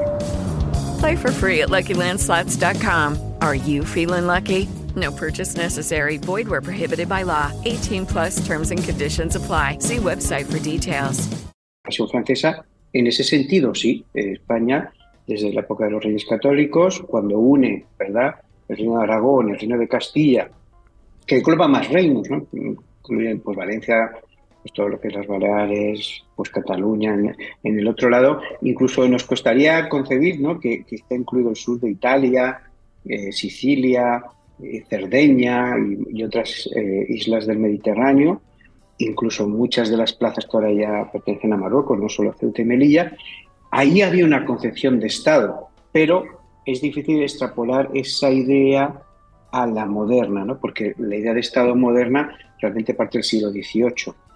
Hasta ese momento era una unión de reinos, una Mm. unión de reinos que estaban eh, bajo una monarquía. Por eso decimos, ¿no? Qué difícil es eh, pues, medir las cosas. Otro de los grandes pues, mitos de la historia y que mucho debate y, se ha acrecentado en la actualidad es la Inquisición, ¿no? Pues hay muchos creen que la Inquisición es un invento español, ¿no? que los reyes católicos eh, pues trajeron la Inquisición a España para control de judíos y moriscos. Todos eh, los historiadores y muchos de los expertos saben que es un invento francés. Realmente la Inquisición existía desde siempre, era como la persecución a los herejes, pero por la persecución a, a- a los cátaros y a otros grupos eh, minoritarios franceses eh, éticos, se crea la primera Inquisición, que además va a haber una serie de cruzadas contra estos grupos eh, pues, eh, herejes o, o- o heterodoxos, pero no es España la que inventa la Inquisición. Es verdad que, bueno, como todas las cosas en la vida, por desgracia nosotros la perfeccionamos y de hecho nuestros inquisidores fueron de los más tenaces. ¿no? España no fue el único sitio donde había Inquisición, pero sí se nos ha conocido como por ser una sociedad inquisitorial. Otro de los grandes mitos, la Iglesia Católica, pues es la que impuso la Inquisición y la moral en los reinos españoles. Fue la monarquía, ¿no? Pues la monarquía era la que usó políticamente, fue la monarquía la que pidió que se pusiera la Inquisición primero en, Castilla, después en Aragón también. Fue la, en este caso los reyes católicos, fue la monarquía la que controlaba la Inquisición. Ellos nombraban al inquisidor general, a la mayoría de inquisidores parciales, y también había tal dominio de la monarquía sobre la Iglesia en España que eran los que nombraban obis- obispos y arzobispos. Por tanto, cuando decimos la Inquisición es un instrumento religioso de control de la moral y que la Iglesia Católica usó para controlar la población, sería una, una falacia. En el fondo fue el Estado el que se apropió de la religión y de la Inquisición para controlar a la población. De hecho, cuando ya la Iglesia iba cambiando, eh, sobre todo su idea de la tolerancia, la Iglesia Católica, España fue y prolongó la Inquisición hasta el siglo XIX, ¿no? Porque, por ejemplo, cuando hay la restauración borbónica tras la invasión eh, napoleónica, Fe- Fernando VII quiere usar ese instrumento porque ha sido muy útil a la monarquía durante generaciones, ¿no? Y así podríamos mencionar muchísimas, ¿no? Falacias de la historia, por ejemplo, pues, eh, pues las masacres de, que España produjo supuestamente en América la conquista, la destrucción de todas las civilizaciones que había allí. Podríamos ver pues cómo los, los monjes franciscanos, especialmente los frailes franciscanos, pero luego los jesuitas posteriormente fueron los que hicieron que pues estas culturas pues no desaparecieran. De hecho, prácticamente en ninguna región de América se perdieron sus idiomas y costumbres. Fue luego, en cambio, con la independencia, que muchos estados, para asegurarse pues, esa fuerza, eh, esa uniformidad, impusieron el, español en, en países como pues, México, Perú y otros territorios y quitaron sus derechos de tierra a los indígenas porque las leyes eh, pues, de Indias habían protegido a estas comunidades. Y así podemos ver millones de falacias hasta ya acercarnos a la actualidad, que a veces es más preocupante, ¿no? Pues, por ejemplo, el número de víctimas que causó uno u otro bando de la guerra civil, cuáles fueron las causas reales de la guerra civil. Por triste que nos pueda parecer, aunque la historia debe ser algo objetivo, a veces es según el color con que se mira una u otra cosa. Hay que ver eh, cuántas cosas. eh, bueno, igual a las. eh, eh, hay pequeñas falacias, como que Napoleón era bajito y no era bajito, tenía una estatura estándar. Como que Cleopatra, que era una ramera y una borracha, y tampoco no es cierto. Y la, el- que, que Van Gogh tenía problemas de salud mental también. Y, hay, hay muchas cosas que que realmente se han, se han trastocado, ¿no? Como este, de personajes históricos, ¿no? Sí, o, o- que se le han añadido se le han quitado, ¿no? Eh, eh, me hace me hace gracia cuando mencionamos a Cleopatra por todo el debate que ha habido, que habrás oído sobre eh, Netflix y su documental, porque si hubiera sido todavía algo en ficción, bueno, uno en ficción, yo que soy novelero y soy novelista, puedes un poco pues tener manga ancha, pero ellos vendieron como un documental veraz el hecho de que, pues, ni más ni menos Cleopatra era, era de origen africano negro, ¿no? Y, todo el mundo sabe que era, eh, pues, descendiente de los Ptolomeos griegos, posiblemente, puede que tuviera el pelo moreno, pero también podía ser pelirroja o, o rubia, porque al provenir de griegos, eh, y además los Ptolomeos no se mezclaron con la población autóctona de Egipto, ¿no? Sabemos que los Ptolomeos son, eh, pues, una de las sagas descendencias que vienen de los generales de Alejandro Magno, ¿no? que cuando muere se divide el imperio en varios territorios y a, los Ptolomeos le tocó Egipto. Pues eso es otra frase de la historia, ¿no? Y, y es curioso en el documental, no sé si has visto, aunque sea al principio, que sale una investigadora también eh, negra diciendo que es que su madre le decía de pequeñita que, su- que Cleopatra era, era negra y esa era la prueba mayor que había en todo el documental. Y así podemos ver pues cómo mm, a, veces, y eso eh, por un lado es, inevitable, ¿no? Hay un historiador que decía que la historia siempre es contemporánea, ¿no? Porque como la vemos y la interpretamos a la luz de los ojos de nuestro mundo, de nuestra época, pues quieras que no, mm, metemos valores, ideas que son ajenos al momento histórico, ¿no? Pero bueno, el juego de la historia y la manipulación ahora está muy, muy, muy desarrollado, se hace por diferentes intereses, a veces pues es una extrema derecha que quiere pintar ¿verdad? de color de rosa la historia y manipularla, y luego una extrema izquierda que quiere pues pintarla de negro y que todo es casi desechable, ¿no? Cuando se celebra el Día de la Hispanidad. Y algunos dicen, no, ese día no hay nada que celebrar, ¿no? porque fue una invasión y bueno, no, las personas que dicen esto no entienden, no entienden los movimientos de la historia ¿no? y los procesos que llevan a los pueblos a unos luchar contra otros y juzgar eso desde el siglo XXI pues es un poco falaz, pero bueno, es condición humana, creo. Sí, Eh, y, también los, los bulos de la religión e, o, o malinterpretaciones, por ejemplo, Eh, el, el tema de que hay muchísima gente que popularmente interpreta la Iglesia Católica Apostólica Romana, porque la Iglesia Católica significa universal, eh, ha existido desde sus orígenes. La Iglesia Católica Apostólica Romana, pues es la Iglesia de siempre, no, no, no, esa Iglesia mistérica, dogmática, jerarquizada, ya además con un primado como que era al- originalmente era al, al- obispo de Roma se le llamaba eh, se le llamaba cariñosamente el Papa, ¿no? Y luego se le se le atribuyó un poder supremo y todo eso, ¿no? O sea que la Iglesia Católica Apostólica Romana no es la Iglesia original, ¿verdad? Bueno, eso es otra de las cosas, ¿no? El cristianismo fue un- se fundó en el siglo I, claro, seguramente pues unos años antes de lo que se creía, porque está mal calculada pues, la fecha de nacimiento de Jesús y cuando se hace luego pues todo el calendario cristiano está, está mal, mal planteado, pero bueno, siglo I, segundo, se va formando esa iglesia perseguida durante prácticamente eh, cuatro, cuatro siglos hasta que con, la, con Constantino que va a aceptarla, no como iglesia oficial, que es otra falacia que se dice siempre, ¿no? que el cristianismo es la iglesia oficial desde Constantino, no, va a legalizar el cristianismo, luego van a ser otros emperadores los que lo, lo hagan oficial, si se crea una iglesia que va a estar en manos del emperador. De, nuevo, ¿no? cuando la iglesia y la política se mezclan suele acabar mal la cosa.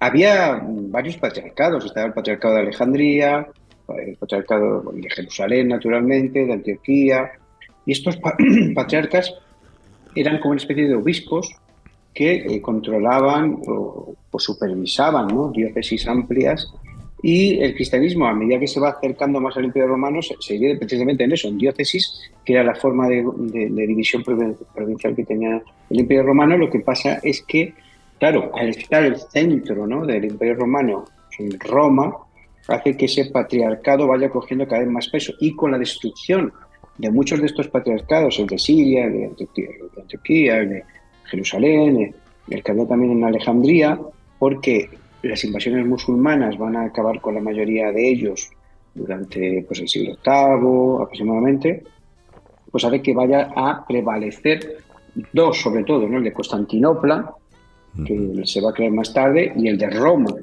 ¿no? ¿Y, y qué va a suceder cuando Constantinopla también va a ser invadida por, por los musulmanes ya a finales del siglo XV? Roma va a aparecer como la única iglesia eh, pues eh, europea, occidental del momento. En cambio, había muchas iglesias católicas y ortodoxas a lo largo y ancho del imperio.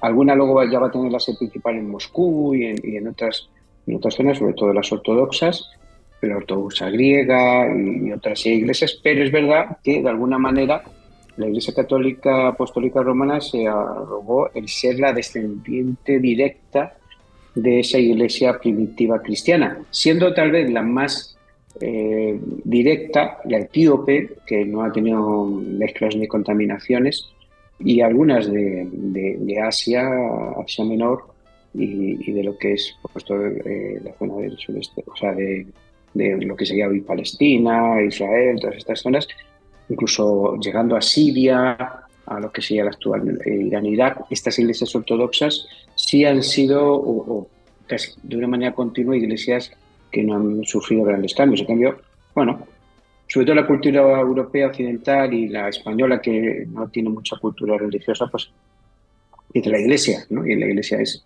simplemente la iglesia católica apostólica romana que, tiene todavía su sede en Roma, ¿no? En el Vaticano. Eh, eh, y luego está la otra de las falacias también sobre el nacimiento del protestantismo, la reforma protestante a principios del siglo XVI, con la figura de Martín Lutero, un, un- una- un agustino, ¿no? un profesor del Nuevo Testamento y que tiene una inquietud eh, religiosa profunda por las Sagradas Escrituras y eso le lleva pues a examinar a fondo la- las prácticas, la, la ortopraxis de la Iglesia, eh, de la Iglesia Católica Apostólica Romana, y a denunciarla cuando viaja a Roma, y etcétera, etcétera, eh, por el abuso que había contra la población. Y de ahí, y de ahí surge, eh, nace todo un movimiento, y pero hay una, confluen- una confluencia histórica que parece que favorece, aparte de lo de Federico de Sajonia, pero también el, eh, con- converge el renacimiento, hay una serie de cambios, hay un cambio de paradigma social y en ese momento, en ese cruce de caminos, aparece la figura de Lutero eh, y, y la cosa se, se desboca y yo creo que Dios permite eso para que haya un cambio en la historia, pero que claro, hablan de la guerra de los campesinos, de las contradicciones, de que el victimismo del protestantismo no es cierto, bueno, eh, doña Roca Elvira, Elvira Roca Barea, perdón, eh, que lo desmiente y tal. Eh, bueno, pues, también tratan de, de- de decir que esto es una falacia, que no fue tal cosa, ni que Lutero fue ningún héroe.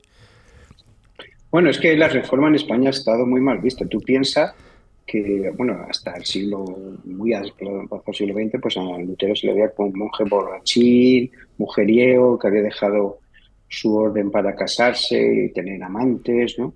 Y, y en los libros de historia, hasta los años 60, 70, se puede leer todavía este, este tipo de cosas, ¿no? Martín Lutero triunfó en su reforma, además por la providencia, ¿no? Pensamos que somos creyentes, que Dios es el Señor de los tiempos, eh, por la coyuntura, como bien decías, la coyuntura social, económica, política y religiosa. El final del siglo XV, principio XVI, coincide con el descubrimiento de nuevas tierras y esas nuevas tierras dan la idea también de que hay un nuevo mundo y que lo nuevo es bueno, ¿no? Ahora lo nuevo siempre nos gusta, ¿no? La última novedad de película, el coche, pero hasta, hasta el siglo XVI lo nuevo estaba mal visto. Era mejor lo viejo, ¿no? Lo, lo que siempre se había hecho, ¿no? La tradición. Y ese cambio de paradigma es muy importante. Entonces, las autoritas, que había que siempre consultar, pues si hablaba de cualquier tema, había que ver, ver lo que había dicho Aristóteles, eh, Platón, San Agustín, pues todos es Santo Tomás, ¿no? Cambio, a partir de ahora empieza a, a- a volverse a ir a las fuentes primogenias, ¿no? En el caso del cristianismo, a la Biblia mismo, y en el caso del mundo clásico, pues vamos a volver a las fuentes, ¿no? De, de ese mundo clásico. Esa idea unida a la imprenta, ¿no? que es el momento en el que ese boom de la imprenta hace que las ideas se muevan muy rápidamente. ¿Por qué Hus no triunfó, Wycliffe y otros reformadores muy poquito tiempo antes? Porque le faltaron estos, esta serie de elementos. Y también otra cosa, Martín Lutero fue un gran divulgador, fue un escritor compulsivo. muchos me dicen a mí que escribo mucho, pues Martín Lutero no paró de escribir desde, desde que empezó la reforma, todo tipo de folletos, libros cortos, largos, y eso hizo que la reforma se extendiera muy, muy, muy rápidamente. Y también la posibilidad de la impresión de la Biblia. ¿no? La propia Biblia pues hizo que hubiera millones de luteros al poco tiempo, ¿no? que intentaran matar a uno ya se había extendido esa idea. Naturalmente, pues eh, Martín Lutero, un hombre de su tiempo, eh, antisemita, sobre todo cuando él tenía el sueño y la idea de que los judíos no habían, eh, se habían hecho masivamente cristianos porque la Iglesia Católica había, había manifestado una fe que era antibíblica, ¿no? pero que cuando ellos comprendieran la Biblia, en cambio iban a cambiar de manera radical. Y no fue así. Y Martín Lutero sí pidió que fueran expulsados de los territorios alemanes para que no supuestamente contaminaran con ideas judaizantes eh, pues la, la- la ideología, ¿no? ¿Verdad? With Lucky Land slots, you can get lucky just about anywhere. Dearly beloved, we are gathered here today to. Has anyone seen the bride and groom? Sorry, sorry, we're here. We were getting lucky in the limo and we lost track of time. No, Lucky Land Casino, with cash prizes that add up quicker than a guest registry. In that case, I pronounce you lucky. Play for free at LuckyLandSlots.com. Daily bonuses are waiting. No purchase necessary. Void where prohibited by law. 18 plus. Terms and conditions apply. See website for details. Hello, it is Ryan, and we could all use an extra bright spot in our day, couldn't we? Just to make up for things like sitting in traffic, doing the dishes, counting your steps, you know, all the mundane stuff. That is why I'm such a big fan of Chumba Casino. Chumba Casino has all your favorite social casino style games that you can play for free anytime, anywhere with daily bonuses. That should brighten your day a little. Actually, a lot. So sign up now at chumbacasino.com. That's chumbacasino.com. No purchase necessary. VGW Group. Void were prohibited by law. See terms and conditions. 18 plus. de, de- de los cristianos no se hizo, de hecho, hubo comunidades judías, eh, mientras que en España o Portugal y otros sitios donde sí hubo una expulsión, y Francia mismo, una expulsión directa de los judíos, en Alemania nunca se llevó a cabo. eh, y no solo en Alemania, también pensamos que en ese momento el Imperio Alemán comprendía Polonia y los Países Bajos, ¿no? tanto Holanda como Bélgica, Dinamarca naturalmente y, muchos países nórdicos estaban bajo su influencia. Ahí nunca se expulsó a los judíos, ¿no? Hubo una comunidad judía grande y lo de los campesinos fue una, una desgracia tremenda porque al principio, eh, de hecho, eh, pues hay un escrito, un libro muy importante de Martín Lutero que eh, está dirigido a los caballeros alemanes hablándoles de la justicia social y que tienen que cambiar algunas cosas en el imperio pero cuando se radicaliza la reforma, especialmente Munser y otros que son quieren poner el reino de Dios en la tierra y también hacen sus atrocidades, ¿no? Pensemos que eh, ponen una especie de bueno, teocracia, pero que en el fondo se convierte en un gobierno de estos profetas que empiezan a tener varias mujeres, a oprimir ellos también y asesinar. Pues hay una especie de guerra civil en, en, la- en el Imperio Alemán y al final lo que hace eh, Lutero es ponerse del lado de los príncipes para controlar ah, ese desorden que hay en ese momento social y económico, político, en todos los sentidos, y hay una matanza de, de campesinos. De hecho, en sus últimos escritos, una de las cosas que se lamenta Martín Lutero es de haber incitado a la, a la muerte de estos campesinos. Un hombre lleno de contradicciones, de errores, como todos nosotros, ¿no? Yo no sé quién piensa que está mor- moralmente por encima de, de otra persona, ¿no? Jesús lo dijo, ¿no? A veces nos vemos la paja en el ojo ajeno y la viga en el nuestro nos cuesta. Y esta sociedad tan de juzgar a otras sociedades, pues está basada en muchos sentidos en la explotación, en, en robar recursos todavía a otros países, en una desigualdad que va creciendo en vez de decreciendo, en una, pues casi, no sé cómo se podría decir, estupidización de la sociedad, ¿no? Quitándole los recursos que tenía antes, ¿no? Culturales y una simplificación del mundo que llega al absurdo. O sea, ¿cómo nos juzgarán dentro de 50 años si sigue existiendo este mundo, este viejo mundo sigue dando vueltas? Pues muy severamente, mucho más severamente de lo que nosotros nos juzgamos a nosotros mismos. Claro, y, nosotros también tenemos que ser autocríticos porque el propio eh, Juan Calvino, aunque también ginebrino en, como, como gobernador de Ginebra, del cantón ginebrino, eh, también quiso implantar un modelo teocrático, ¿no? De alguna manera, y también cometió el error, entre otros, que fueron varios, del tema de Miguel de Servet, eh, de inducirlo a donde, donde acabó, eh, al científico español, ¿no? eh, por una divergencia doctrinal también. O sea, quiere decir que también tenemos que hacer autocrítica de estos, de estos errores, porque, claro, comparativamente son, son infinitamente menores.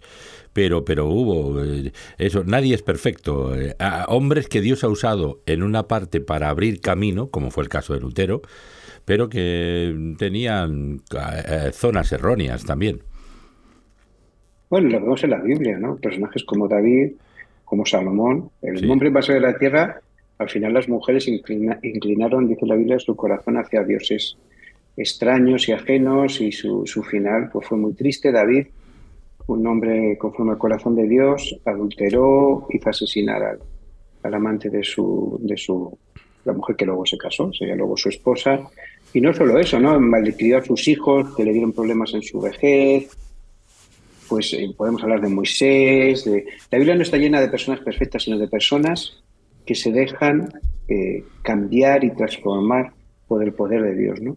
Y eso yo creo que ahí está, para, por eso a mí me fascina la Biblia, ¿no? Yo he querido Sí, sí. pues el Corán, eh, pues a Confucio, eh, pues eh, mucho el Balajita, eh, de hindú, también el, el el- bueno, todos los escritos de los Vedas, y todo esto vemos ahí, y bueno, en la mitología griega, ¿no? pues una eh, pues eh, santificación, purificación ¿no? de esos personajes.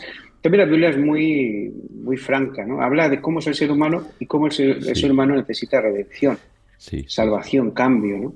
Hablaba ayer en, en- en la iglesia sobre la importancia de, de que nos escuchen, ¿no? Una de las cosas que más sufre nuestra sociedad actual es que nadie escucha a nadie, ¿no? Tanta soledad, tantas personas que viven solas. A lo mejor hay gente que nos está escuchando ahora mismo que está sola y dice, bueno, nadie, nadie le interesa mi vida, ¿no? Nadie me escucha. ¿no? Y hablaba que uno de los beneficios de la oración es que sabes con certeza que alguien te escucha, ¿no? Si Mm. uno piensa que nadie le está escuchando, si se dirige a Dios, Dios siempre está dispuesto a escucharnos, ¿no? Mm, Y además, sin, sin esperar nada, ¿no? Sino simplemente que nos desnudemos y nos desbordemos delante de Él. Y es uno de los beneficios de la oración. Qué bonito. Saber que alguien nos escucha, ¿no? En un mundo de la gente que no tiene voz, que, que ha sido apagado su voz por la injusticia, la violencia, la muerte, hay alguien que nos escucha y que un día hará justicia, ¿no? Y es Dios mismo. Qué bonito, qué bonita reflexión. Y, y, y además es, es verdad, ¿no? La, la Biblia a mí también me, me encanta porque aparte que, que a través de los, de los tiempos y de los siglos eh, expresa la voluntad de Dios a través de diferentes épocas y que coincide en, el hilo conductor, el nervio vital, pero que vemos a hombres y mujeres, ve- vemos proezas y cosas magníficas, pero vemos también errores, fallos, humanidad, y, y- eso le da realismo al asunto, porque si no sería como una historia mágica, diciendo, bueno, esto que tú lo has dicho de algunos popes o, o figuras de estos, de gurús de la historia, que parece que son santones y dices, bueno, esto son... No, no, no, esa no es realidad, eso es, eso es algo mágico, eh, pero la Biblia habla de realidades. Eh, muy interesantes. Bueno, vamos a lo tuyo, a lo tuyo propio. Eh, tu último libro es La maternidad. Ah, este, ¿Esta es la última publicación? Bueno, la maternidad de Elna salió hace un año y pico, pero solo para México. Ah, Entonces, claro, no había llegado a España. Ahora en unos días, está ahora en preventa en Amazon, pero en unos días estará tanto en papel como en, en, eh, libro electrónico por Amazon. Porque, bueno, quería que llegara también a los lectores españoles allí en México y para toda América, pues ha sido un éxito porque trata un tema que nos sigue tocando el corazón de los españoles, ¿no? Que fue esa guerra civil y sobre todo las consecuencias, ¿no? Porque se- se- cuando nos metemos en política, al final todos nos enfangamos porque, eh, por desgracia, las ideologías nunca han salvado a nadie ni han ayudado a nadie, más bien han eh, contribuido a, que los seres humanos nos enfrentemos entre nosotros. Pero sí la historia de, todos esos exiliados, personas que tuvieron, y más desde ahí, ¿no? Desde Barcelona, Cataluña, que tuvieron que huir en el último momento, eh, finalizando ya el 38, hacia el 39, pues eh, huyendo de- de- del avance franquista, ¿no? que ya estaba casi en las fronteras, esa huida en invierno, ese crudo invierno, y cómo luego no encontraron mucho asilo ni ayuda en esa Francia todavía democrática, ¿no? que caería poco después bajo eh, la ocupación nazi y, y el, el régimen de Vichy pues eh, esos republicanos que se quedaban parados en la frontera porque no les dejaban entrar, luego al principio dejaron entrar a los extranjeros de las brigadas internacionales, luego ya dejando entrar al resto, que fueron confinados de la manera más terrible en las playas eh, de Francia, casi sin nada, con cartones, con telas, hicieron unos techos para poder estar ahí al principio. Y cómo hay una mujer, Elizabeth eh, eh, Eingeben, que es una mujer suiza, muy jovencita, veintipico años, acaba de, estudiar y, ayudar ¿no? como trabajadora social en Dinamarca, en otros sitios, y cómo esta mujer que había estado ayudando a los niños huérfanos durante la guerra, de otra zona de Alicante, con una misión eh, cristiana eh, que había, pues imagínate, se creó para ayudar a los niños eh, víctimas de la Primera Guerra Mundial, que habían quedado huérfanos, luego de la Revolución Rusa también, y luego se van a ocupar de estos niños republicanos y cuando, bueno, se hunde pues, eh, la República y todos huyen, ella va a abrir una maternidad en Elna, una localidad muy cerquita eh, pues, de, de la frontera, que lo que busca es pues, eh, ayudar a esas madres que están dando a luz en las playas. Muchas de ellas también con su bebé recién nacido no tienen ni para darle leche y le tienen que dar agua salada, muchos mueren. Pues llevarlas a una maternidad, a una vieja villa que ella va a restaurar con un grupo de la Cruz Roja Suiza y a, a partir de ahí pues van a llevar a estas madres, sacarlas de ese infierno de las playas y luego de los campos para salvar a estos niños, ¿no? Eh, salvó a decenas de niños durante este periodo y madres que hubieran muerto en el parto o en el posparto y luego más tarde cuando llegan también las eh, pues mujeres embarazadas judías a los campos de concentración, porque los franceses también metieron a los judíos, a los gitanos, a, todas esas minorías en los campos de concentración, también va a salvar a bastantes, ¿no? Entonces, pues esta novela es la historia de esta mujer junto a Isabel, eh, que es un personaje ficticio, pero que podría ser cualquier mujer española que huye en esa época, casada con un brigadista internacional norteamericano, y esta pareja pues intenta reencontrarse en varias ocasiones y al final Isabel ayuda a Elizabeth en esta maternidad de Elna. Una historia que eh, ya salió en inglés, salió justo este año, eh, en abril aproximadamente, ha tenido un éxito te- eh, tremendo y ahora va a salir en otros idiomas, pero que no había llegado a España, ¿no? Y yo creo que merece la pena que conozcamos nuestra historia y veamos pues gente como esta que hizo pues de ese mundo tan terrible que era el mundo de los años 40 un- hubo pues ciertos oasis ¿no? de esperanza como esta maternidad de Elna. Eh, la maternidad, eh, podemos encontrar. Yo estoy en la página a ustedes mientras hablo con Mario Escobar, www.marioescobar, eh, es punto es, ¿verdad? Sí. Eh, directamente, yo la tengo aquí delante, todos ven los apartados, publicaciones, biografía, medios, redes sociales, blogs, contacto, todo. Eh, ustedes pueden eh, ver su obra. Bueno, es una obra muy prolífica, eh, muy intensa y muy interesante, sinceramente. Yo soy lector de Mario Escobar y, disfruto sus libros. Pues a través de, de qué medios pueden acceder, a través- además de Amazon, ¿cómo pueden conseguirlo ya los oyentes? Este libro, La maternidad, por ejemplo, el último, y todos los demás. Bueno, en el caso de la maternidad, para América pueden conseguirlo con HarperCollins México, que fue la editorial que, que lo sacó allí, tanto el libro electrónico como en, en papel. En el caso de España, pues sería a través de Amazon, eh, en digital. Ahora está en una oferta, será 5 euros más adelante, pero está a 0,99 hasta el día de su publicación a finales de este mes de julio. Y también va a estar en tapa dura y tapa blanda a través de Amazon. Y espero que en 3-4 meses esté en audiolibro también, a través de Audible, que los derechos para sacar un audiolibro, que es otra forma también de, leer, aunque sea con los ojos cerrados o mientras estás cocinando o haciendo cualquier cosa. Y esas son las maneras, más o menos, de conseguir el libro. Eh, tenemos uno de los últimos libros tuyos también es Las vidas perdidas, que nos, nos eh, también relativamente reciente, ¿verdad? Sí, Las vidas perdidas salió con ediciones B más o menos en marzo de este año. Ahora está llegando a América, eh, se llegará para julio, agosto. Mucha gente me habla desde allí que cuando les va a llegar. Va a salir también en audiolibro, espero que el año que viene. Y es una historia muy, muy hermosa, bella, sobre Lyon, sobre un grupo de diferentes eh, voluntarios, trabajadoras sociales, eh, que llevaba la inmigración, eh, el Departamento de Inmigración de Lyon en ese momento, un obispo eh, y cardenal católico de la ciudad de Lyon, varios pastores protestantes, personas seculares, todos ellos se unieron para dar refugio y salvar a 109 niños.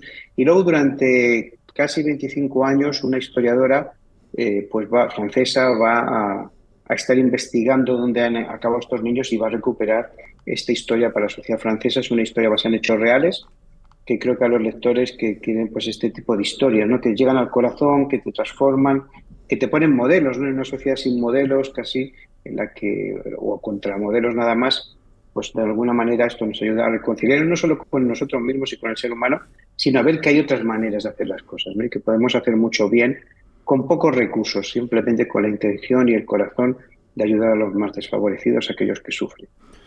Eh, dice en la entrevista que Herrera, Carlos Herrera hizo en COPE a Mario Escobar sobre esta novela, por ejemplo, dice las novelas de Mario Escobar son una vacuna contra el mal y también Nacho Ares de la SER eh, la, la, sección de historia. Mario Escobar saca el lado más humano de la gente eh, y bueno, hay otros, eh, Manuel Villatoro en, en, en, ABC Historia y eh, dan elogian la obra, esta obra que ha tenido ya más de 300.000 ejemplares vendidos. O sea, ahí es nada, amigo mío pues la verdad es que eh, esto es, es para no perdérselo las vidas perdidas de Mario Escobar. Luego tenemos a, algunas ya más recientes, Jaque al Rey, pero luego ya entramos en dos que son más, nos conciernen también mucho más a los que tenemos una, una afiliación de fe o de espiritualidad cristiana. Pero eh, Jaque al Rey, un nuevo caso de la inspectora gitana. Esto de la, de la, del personaje gitano, de la inspectora gitana, es, es apasionante, se lo digo de verdad.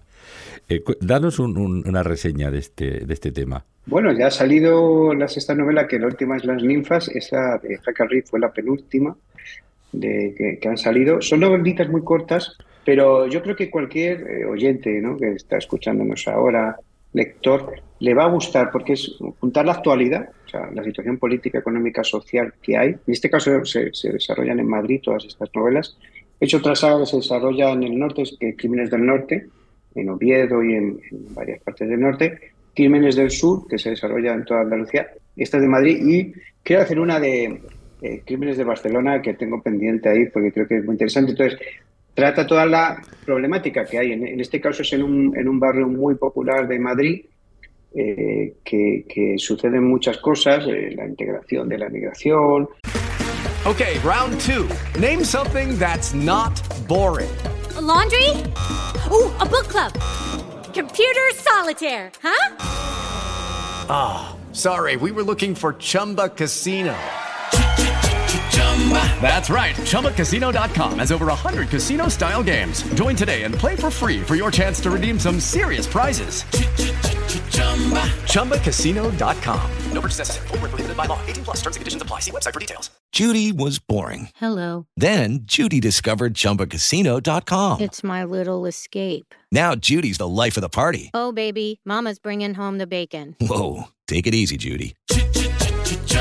The Chumba life is for everybody. So go to ChumbaCasino.com and play over 100 casino style games. Join today and play for free for your chance to redeem some serious prizes. ChumbaCasino.com. No purchase necessary. Void where prohibited by law. 18 plus terms and conditions apply. See website for details. Problemas con drogas, con armas, con...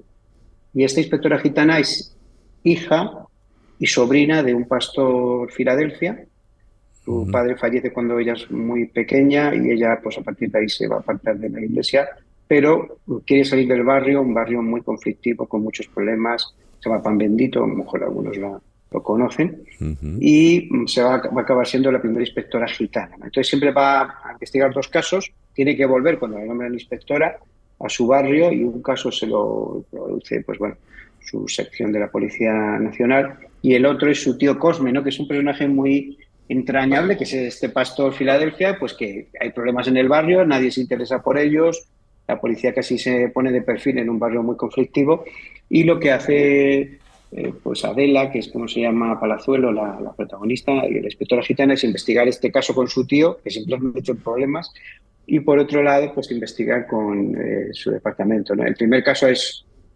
pues apasionante, que es la pues, muerte de un hijo de un magnate de, la, de, la, de, empresas textiles en España y de ahí va saliendo una trama que lleva a la época del final del franquismo y por el otro lado la desaparición de una de las niñas de la iglesia, una jovencita de la iglesia, eh, que la madre dice que no puede haberse metido en líos, que es una niña muy buena, y ahí se descubre que un centro de menores del barrio pues está prostituyendo al parecer a, a menores inmigrantes y esta niña tenía relación con una de esas niñas.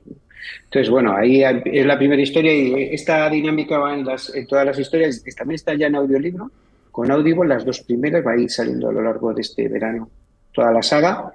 Y estuve en una cosa, no sé si te conté, dando páginas Mm. que salí para la Feria del Libro y ahí, bueno, hubo cuatro productoras interesadas en esta inspectora gitana, esperemos que alguna al final, pues, haga una oferta y, y pudiera sacar esto en serie o en, o en película, ¿no? Pero yo creo que, bueno, es, problemáticas sociales actuales, pero desde el ámbito de la novela negra y de esta inspectora gitana que es un personaje apasionante. Qué bonito sería una película de esto. eh, y y interesantísimo, ¿eh? Bueno, eh, vamos a ver si un productor se anima, si hay atisbos de esto. Eh, Jaque al Rey, un nuevo caso de la inspectora gitana de Mario Escobar, también lo pueden encontrar en la plataforma de Amazon a su alcance. Eh, em, ¿Sabes cuando has dicho que estabas pensando así de pasada, pero yo como me quedo, como soy un barcelonés, bueno, yo soy un barcelonés postizo, porque mi padre era un republicano que vivía en Francia y vino aquí a recoger a mi madre a Murcia y, hicieron parada y fonda en Barcelona y nacimos casualmente y al final se quedaron. Pero, pero Barcelona es una ciudad que me apasiona y, y- y si pudieras escribir, claro, el, el desaparecido Carlos Ruiz Zafón, sabes que nos entrecruzábamos, yo era un chaval y cuando él empecé a indagar su historia, y sus libros, evidentemente La sombra del viento, que fue un bestseller, y, su- y las, sus, las siguientes obras, eh, descubrí de que yo, yo, lo, yo lo había, me había cruzado con él de, de chaval, Eh, vivía, vivía muy cerca de mi calle. Y, y digo, y esa Barcelona misteriosa y tal, bueno, hay tantos otros, ¿no? Gótica, ¿verdad? Eh, sí, y entonces que digo que si te se inventa una novela sobre Barcelona, que Barcelona es muy, muy mágica también, ¿eh? Increíble, sí. No, de hecho, tengo ahí ya planteadas como cuatro. ¿eh? Yo hago sagas, entonces, y tengo los personajes, todo. Lo que pasa es que eh, justo ahora estoy escribiendo, que sale también, la acabaré prontito en unos días, otra saga que se llama eh, Los casos de Berta, que es una escritora que investiga unos casos eh, por la zona de Madrid también. Y yo creo que para el año que viene voy a sacar la de Barcelona porque es una, tengo ya la idea de los personajes y además, para bien o para mal, es el material que escribimos los, eh, que usamos los escritores, ¿no? Todos los conflictos Sí, nos dan mucho material. Claro. Y hay muchos conflictos en Barcelona ahora mismo, ¿no? De, Sí, de adaptarse a diferentes culturas, de nacionalismos, de un montón de cosas. Y ese es la, el combustible de, de las historias, ¿no? Dicen que una familia a la que nunca pasa nada no es historia, ¿no? No, no hay conflicto, drama, eh, problemas, no, no, no hay novela, ¿no? Pues bueno, por desgracia ahora hay mucho material en todos lados y Barcelona es una ciudad muy, muy polifacética y luego lo veo unir a la historia, al pasado, ¿no? Como bien dices, porque muchas cosas que pasan ahora tienen su raíz en el pasado. Y eso siempre me gusta hacerlo con las novelas. Sí, como decía Mendoza, la, la- la- ciudad de los prodigios, ¿no? En, la, en, la, en, Barcelona. Bueno, en lo que te pueda echar al menos algún cable en cuanto a datos, pues ya sabes que puedes contar conmigo, porque soy un apasionado de la ciudad, de los entresijos, no el cementerio de los libros olvidados, porque hay gente que, que ha ido a buscarlos a la, busca, ¿no? a la calle Arco del Teatro. Eh, pero, eh, eh, bueno, pero qué interesante. Oye, y seguimos con libros como este ha sido interesante. Este no lo he llegado a leer todavía. ¿Cómo vivir una vida sencilla al estilo de Jesús? Este ya está disponible, ¿no? En, Sí, sí, este salió, ya está en audiolibro, en libro físico y electrónico. Salió Sí. para América ahora ya un par de meses. Aquí creo que se puede conseguir también en papel, es más difícil porque salió para Estados Unidos y todo lo que es el continente. Y luego hay una novela que para el otoño, porque- para que estés atento, que creo que te va a gustar, que se llama La Marca y mete un poco todo lo que está pasando ahora, guerra de Ucrania con Rusia, final de los tiempos, apocalipsis, Mm. eh, el manuscrito original de el apóstol Juan y una investigadora que va a buscar ese original en, en- en Ucrania, en plena guerra. Es, va a ser el primero de varios libros y yo creo que ese a los lectores también les va a gustar mucho porque enlaza lo que está pasando ahora con el posible final de los tiempos, ¿no? Eh, La Mm. llegada del anticristo, el gobierno, un gobierno mundial. Eh, ahí vamos, ahí hay mucha amiga. y este ya saldrá para octubre, creo que sale para Estados Unidos. Y la portada es buenísima, no sé si la, por ahí la verás porque se ve, todo empieza también en Auschwitz, ¿no? Y en, en un, monje ortodoxo que le sacan de allí para buscar unos manuscritos. Bueno, es una historia en paralelo entre los años 40 y la actualidad y creo que los lectores que le gustan novelas de aventuras va, les va a apasionar. Yo que soy un aficionado escatológico lo, lo voy a tomar con mucho interés. Eh, y tenemos ahí cómo vivir una vida sencilla al estilo de Jesús, que nos ha dado la reseña eh, reiteradamente Mario Escobar, y un hombre libre también, eh, el buscador de la verdad. Sí, es eso la historia de Francisco Encinas y su traducción del Nuevo Testamento, un burgalés multimillonario de las familias más poderosas del momento, eran exportadores de lana, y cómo al ir a estudiar, eh, pues va a encontrar lo que no esperaba, ¿no? un cambio de vida una transformación que le hace centrar el resto de su existencia para que los españoles puedan leer eh, la Biblia en su idioma. Y cómo para ello va a buscar el emperador Carlos V y todo lo que le va a suceder.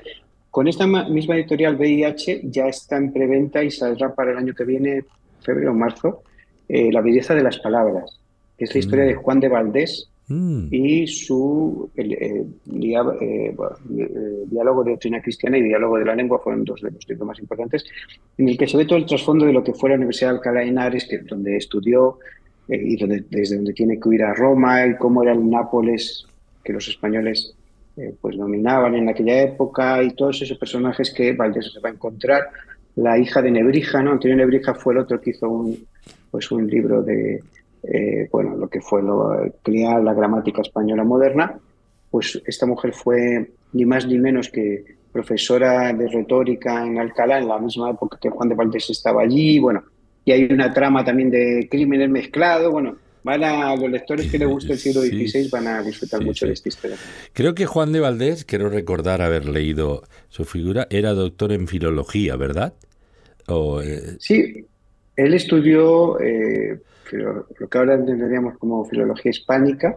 Sí. Y cuando pasa que no logra acabar los estudios, eh, último momento tiene que huir, porque cuando su diálogo de doctrina cristiana se hace muy popular en Alcalá y, se, y descubren la autoría, él lo hace bajo seudónimo, tiene que huir a, Bueno, primero huye a, la costa, su hermano vivía en la zona de Valencia, y ahí le va a refugiar y de ahí ya se va a ir a Roma, donde, otro de sus hermanos eh, le va a llevar a la corte de papal y, pero vamos, era un, hombre con una mente privilegiada, que se había criado en, bueno, en, lo que eran los alumbrados de la época. ¿no? Su familia tenía mucha relación con los alumbrados, que era un movimiento de judío conversos que se habían acercado a la Biblia, habían descubierto allí las verdades de la Biblia. Una vida apasionante, una novela que yo creo que no va a dejar a nadie indiferente, está eh, La belleza de las palabras. El título, Estoy enamorado de él, porque es de esos títulos que ¿verdad? evoca ya solo su, eh, nombre, pues eh, muchas cosas, me gusta, las palabras. Me gusta, me gusta el título, me gusta mucho. bueno, pues un hombre libre, el, buscador de la verdad, la historia de Francisco de Encinas, un, gran intelectual de la, de la época, también traductor al Nuevo Testamento y, bueno, todos los libros que está mencionando Mariano Escobar los puede encontrar en la plataforma de Amazon rápidamente, eh, verdaderamente. Y, varios de ellos también en diferentes librerías también. Casa del Libro, Corte Inglés, Carrefour, hay muchas veces. Sí, sí, yo los veo, los toco y los y de hecho los he comprado algunos ahí. Eh, pues Mario, querido amigo, ha sido, eh, como siempre, yo lo disfruto con, tus conversaciones. Y, una puesta al día un poquito de lo que está ahora, pero ya nos has dejado con la miel en los labios de eh, cosas en ciernes, algunas series, eh, algunas producciones que ya están avanzadas también, la marca, la última cosa que nos has dicho. Eh, y bueno, pues nos quedamos con todo eso y vamos a disfrutarlo, señoras y señores. Pueden acceder a la página de Mario Escobar, www.marioscobar.es y ven ahí todo. Tienen publicaciones, medios, redes sociales, blogs biografía, contacto, todo, absolutamente para estar al día. Pues querido amigo, te mando un abrazo muy afectuoso. Pues muchas gracias, Julio. Pues ah. un placer como siempre estar contigo y tu programa que, que habla de todas estas cosas que por desgracia nos hablan, ¿no? de la historia, de la literatura, de la música, de la cultura, al final, que la cultura es el único instrumento que tenemos para formarnos como personas y ser verdaderamente libres. Así es, querido amigo. Hasta siempre, Mario. Adiós. Un abrazo. Chao.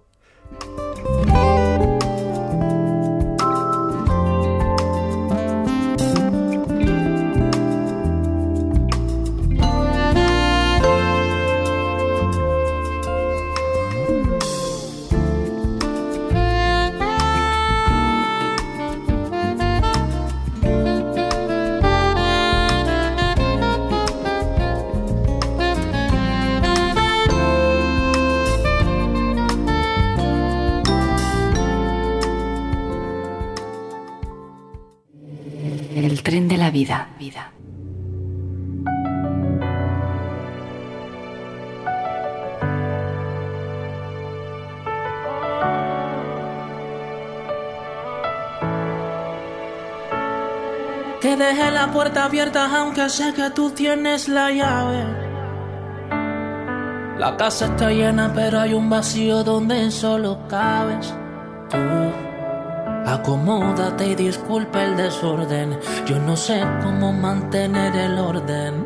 Y gracias por traerme el pan que tengo sobre la mesa. Siempre es grata tu visita. Traes lo que se necesita. Pero tengo una petición que anhelo con mi corazón. No solo me visites, quédate. Haz una morada en mi interior. Este trono es tuyo, siéntate. Haz tu residencia en mi corazón. No solo me visites, quédate.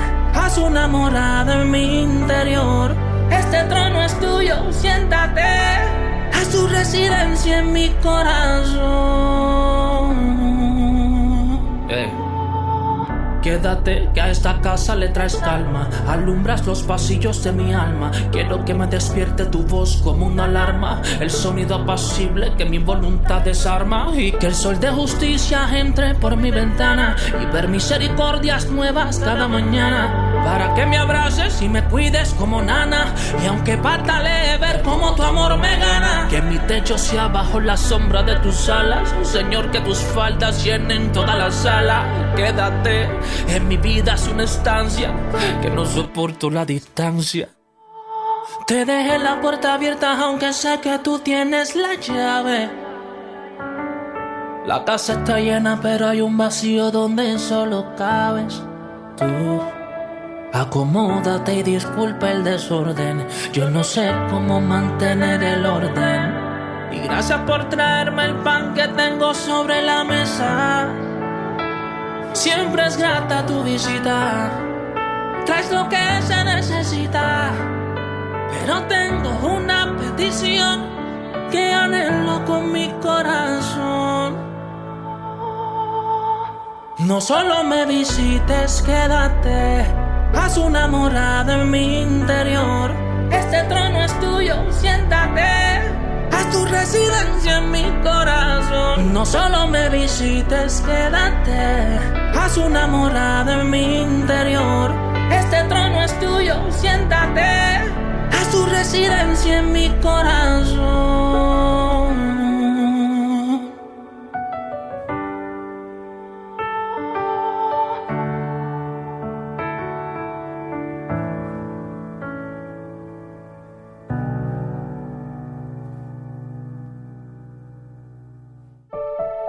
La vida es un viaje. A veces conduces y a veces te llevan. A veces vas a trabajar y a veces a descansar. Disfruta del camino, pero hazlo de forma segura. Respeta siempre las normas y conduce pensando en los demás. Porque no importa de dónde vienes ni a dónde vas.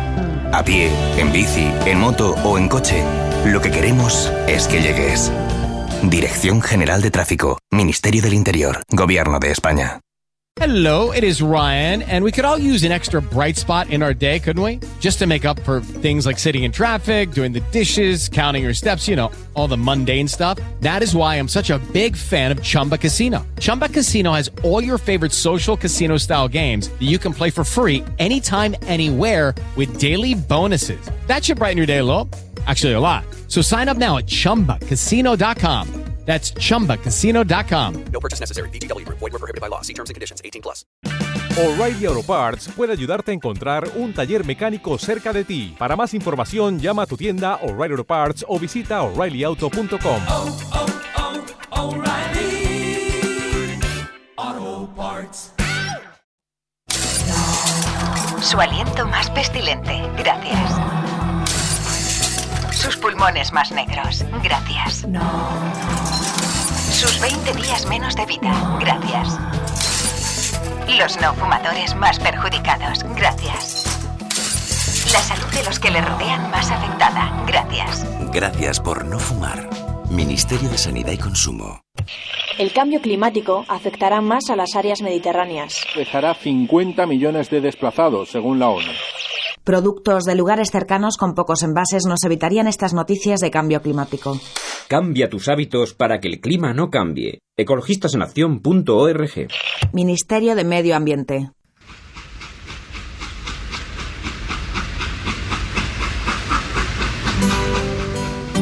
Viajas en el tren de la vida.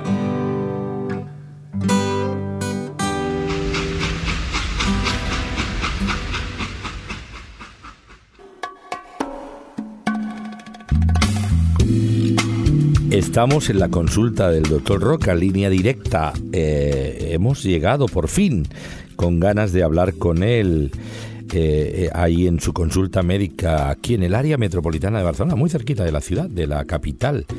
Eh, en Sardañola, en la avenida Cruz Roja número uno, ahí en un sitio muy céntrico, Centro Médico Sol. Ahí está nuestro amigo el doctor Roca, eh, que es nuestro consejero médico y además de otros, de otros matices que nos, que nos habla. Y queremos hablar con él de las diferentes patologías de la sangre, algunas de ellas, claro, está, infinidad. Eh, y un poquito morfológicamente cuál es el componente de la sangre, ¿no? Para que estemos al tanto de, de y la sangre que, que, no, que, que nos dice la sangre cuando, según cómo esté, ¿no? Bueno, pues allá vamos. Buenos días, querido amigo, doctor Roca. Hola, buenos días, querido Julio. Buenos días, audiencia. Eh, eh, doctor Roca, algo vital en el cuerpo humano es la sangre. ¿Cu- cuánto- cuántos, ¿Cuántos litros de sangre tiene cada ser humano en su cuerpo? Bueno, depende del tamaño. Depende del tamaño, Pero claro. El promedio. Se calcula, se calcula entre 4 y 6 litros, pero vaya, son- es algo relativo, eh, lógicamente. Hay personas enormes, las hay muy pequeñitas, ¿no? Y la sangre es proporcional también al volumen. Pero bueno, por ahí andan, más o menos, litro arriba, litro abajo. Es curioso que si perdemos la sangre, perdemos la vida, porque la sangre, eh, la, vida de, de la carne, como dice el Antiguo Testamento, en la, en la sangre está, en el sentido de que la sangre, qué misterio, ¿no? Eh, que podría ser otra cosa, pero la sangre, eh, eh, claro, la, la damos por sentado, porque corre por nuestras venas y tiene una... Tiene, ¿Cuáles son los componentes morfológicos de la sangre así? Bueno, pues la sangre está compuesta, eh, digamos, de varios corpúsculos o células. Unas de ellas pues son células completas porque tienen su núcleo, otras células eh, pues eh, son incompletas porque han perdido en su proceso de producción eh, su núcleo. Entonces solamente queda lo que es el citoplasma y la membrana, que son los glóbulos rojos, mientras que los glóbulos blancos son células completas, tienen su núcleo, y luego tienes fragmentos, que son las plaquetas, que son fragmentos celulares, y estas plaquetas, pues sabes, tienen la función de la hemostasis, eh, digamos, son los, los ladrillos que el cuerpo va a utilizar cuando hay una pérdida de sangre, inmediatamente ellas se van a adherir a, las, a los bordes de la herida para eh, restañar, para cortar pues esa hemorragia de una forma eh, eficaz. Eh, los glóbulos blancos a la vez los hay de, diferentes de, diferentes clases. Los hay que los diferenciamos mm, por su forma, por su tamaño, pero fundamentalmente por su función, ya que hay variedad de funciones dentro de estas células que son altamente especializadas, desde unas que van a segregar eh, inmunoglobulinas, otras que van a proceder a atacar a cuerpos extraños, a bacterias, a virus. Es decir, vamos a tener ahí pues eh, una parte fundamental del sistema inmunitario del ser humano. Aparte de eso, pues bueno, está esto y ya está. No, no. La sangre contiene proteínas, eh, contiene mm, proteínas que muchas de ellas son transportadores de sustancias, eh, sin las cuales, eh, sin estas proteínas que se adhieren a, a determinadas sustancias, pues esas sustancias son agresivas, y no podían ser transportadas por el torrente sanguíneo sin causar daño. Entonces ellas las van a transportar y van a pues conseguir que la sustancia eh, que sea necesaria en otro punto, como puede ser pues un, mineral, un metal, etcétera, pues eh, llegue a su sitio y, y puede hacer su función. Es, eh, la sangre es un, es un tejido, vamos a decir tejido, la gente dice líquido, pero realmente es un tejido, un tejido vivo sorprendente, con una cantidad de funciones que aún la ciencia siglo XXI seguimos descubriendo más y más cosas de la sangre. Caramba, qué, qué, cosas. Claro, cada vez que observamos el cuerpo humano es, es, algo prodigioso la sangre, eh, que, que es, vital, porque sin, si nos desangramos nos morimos. Eh, y por cierto, aprovechamos para hacer un llamamiento a, a todas nuestras audiencias en, en, tantas ciudades a que generosamente eh, podamos colaborar con los bancos de sangre que siempre, siempre necesitan mucho para atender a, bueno, hay, los, los, los, hospitales están sobresaturados y, las transfusiones de sangre son muy necesarias. Eh, eh, sangre saludable, por supuesto. Eh, el, el, caso es que el, uno ve esto, como, ve la sangre, que es un, un, tejido líquido, vital, pero es como si ves el ojo, el ojo humano, ¿no? Con esas, esas facultades, o el oído, o, o el habla, la, la la capacidad de hablar. O sea, eh, somos asombrosamente. Esto es una ingeniería, ingeniería eh, divina extraordinaria la nuestra, ¿verdad, eh, Roca? La verdad es que es el, ser humano, el cuerpo humano, cualquier ser vivo, pero digamos como culminación de la creación de Dios, el ser humano es la maravilla de las maravillas. y cuanto más le conocemos, más nos asombramos. Y, bueno, día a día estamos viendo nuevas funciones eh, en la sangre, los órganos, eh, en el cerebro, que para mí es una de las pasiones, el, comprender algo, saber algo más de la mente, de la mente humana, del cerebro humano, que es extraordinario en funciones y aún tan ignoto, tan, tan ignorado, tan desconocido. Pero es verdad, la idea esta que hay en algunos de que somos producto de una casualidad aleatoria en el tiempo y en el espacio, mm, bueno, resulta inverosímil, eh, eh, no solamente matemáticamente demostrable por la teoría de las probabilidades, sino también por la inteligencia eh, especial del diseño tan ingenioso en todos sus mecanismos de aquel que lo creó. Que a él sea la gloria, porque realmente eh, nadie puede ni asombrarse ni asomarse a la mínima eh, eh, con la mínima posibilidad de bueno pues de, de imitar en lo más remoto la creación de Dios. Así es, así reivindicamos esto a viva voz públicamente porque es una verdad, bueno, es una verdad clamorosa, clamorosa. Eh, eh, doctor Roca, eh, ah, diferentes patologías de la sangre humana, pero claro, hay muchas, pero ¿cuáles, cuáles son las, bueno, tenemos la, evidentemente cuando se padece anemia o hay otras enfermedades un poquito más más graves de carácter canceroso, leucemia o algo así, pero las más las más habituales cuáles son? Bueno, eh, la verdad la verdad es que hay eh, multitud de patologías y tal y como os comentaba antes, como la sangre a su vez tiene diferentes formaciones celulares, cada una de ellas puede eh, desarrollar y desarrollan lamentablemente diferentes enfermedades.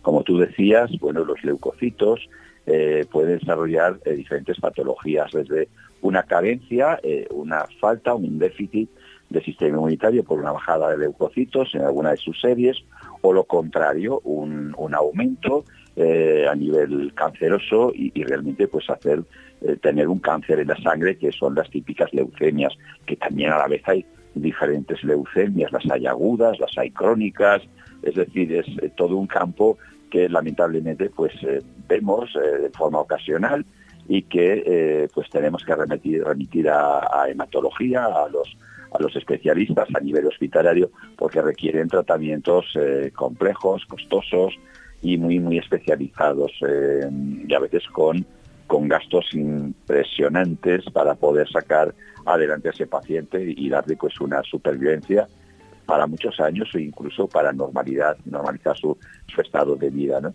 E, eso es la serie blanca. La serie roja, como decías, eh, podemos tener eh, también diferentes patologías. La que tú mencionabas es de las más frecuentes, la anemia. La anemia es un término griego, la sabéis que en griego significa no, es la negación griega, y entonces eh, es como que estamos diciendo con decir anemia que no hay sangre. Realmente no es que no haya sangre, lo que pasa es que eh, la, proteína transportadora del oxígeno, que es la hemoglobina, está baja eh, y cuando desciende pues por debajo de unos valores, el, tema de la oxigenación y de la retirada de, detritus, de monóxido de carbono y de CO2 del, del organismo, pues se ve, se ve alterado, ¿no? Y entonces las anemias pueden ser por falta de hierro, por falta de vitamina B12, por falta de ácido fólico, por un problema de, la médula donde se va a formar la sangre. Es decir, podemos encontrar eh, multitud de, problemas de formación de, glóbulos rojos o también de pérdida. Puede haber una pérdida por el intestino si es una mujer pues que tenga un exceso eh, de sangrado menstrual, una hipermenorrea, eh, una metrorragia y entonces eh, pues también eh, esta mujer pues va a, tener pues problemas secundarios a su anemia, con su cansancio, con sus cefaleas, eh, con sus nerviosismos, con sus cuadros depresivos, etcétera. Y también las plaquetas, que aunque no la consideramos una serie, porque son fragmentos celulares, pero también las plaquetas pueden, o bien por bajo o bien por exceso, también generar una patología. Los glóbulos rojos también, ¿eh? puede haber la famosa policitemia vera, que es el, exceso de glóbulos rojos y que también van a dar pues una serie de problemas. Es, un tema apasionante y complejo, de hecho es una especialidad médica eh, el, tratar las enfermedades de la sangre, porque los médicos, digamos, a nivel primera línea, que es donde estamos ejerciendo, pues vamos a tratar las frecuentes y las que son eh, se pueden tratar ambulatoriamente, pero hay otras que no, otras hay que remitir al paciente a servicios hospitalarios ultra especializados pues para, un mejor diagnóstico y para un óptimo tratamiento.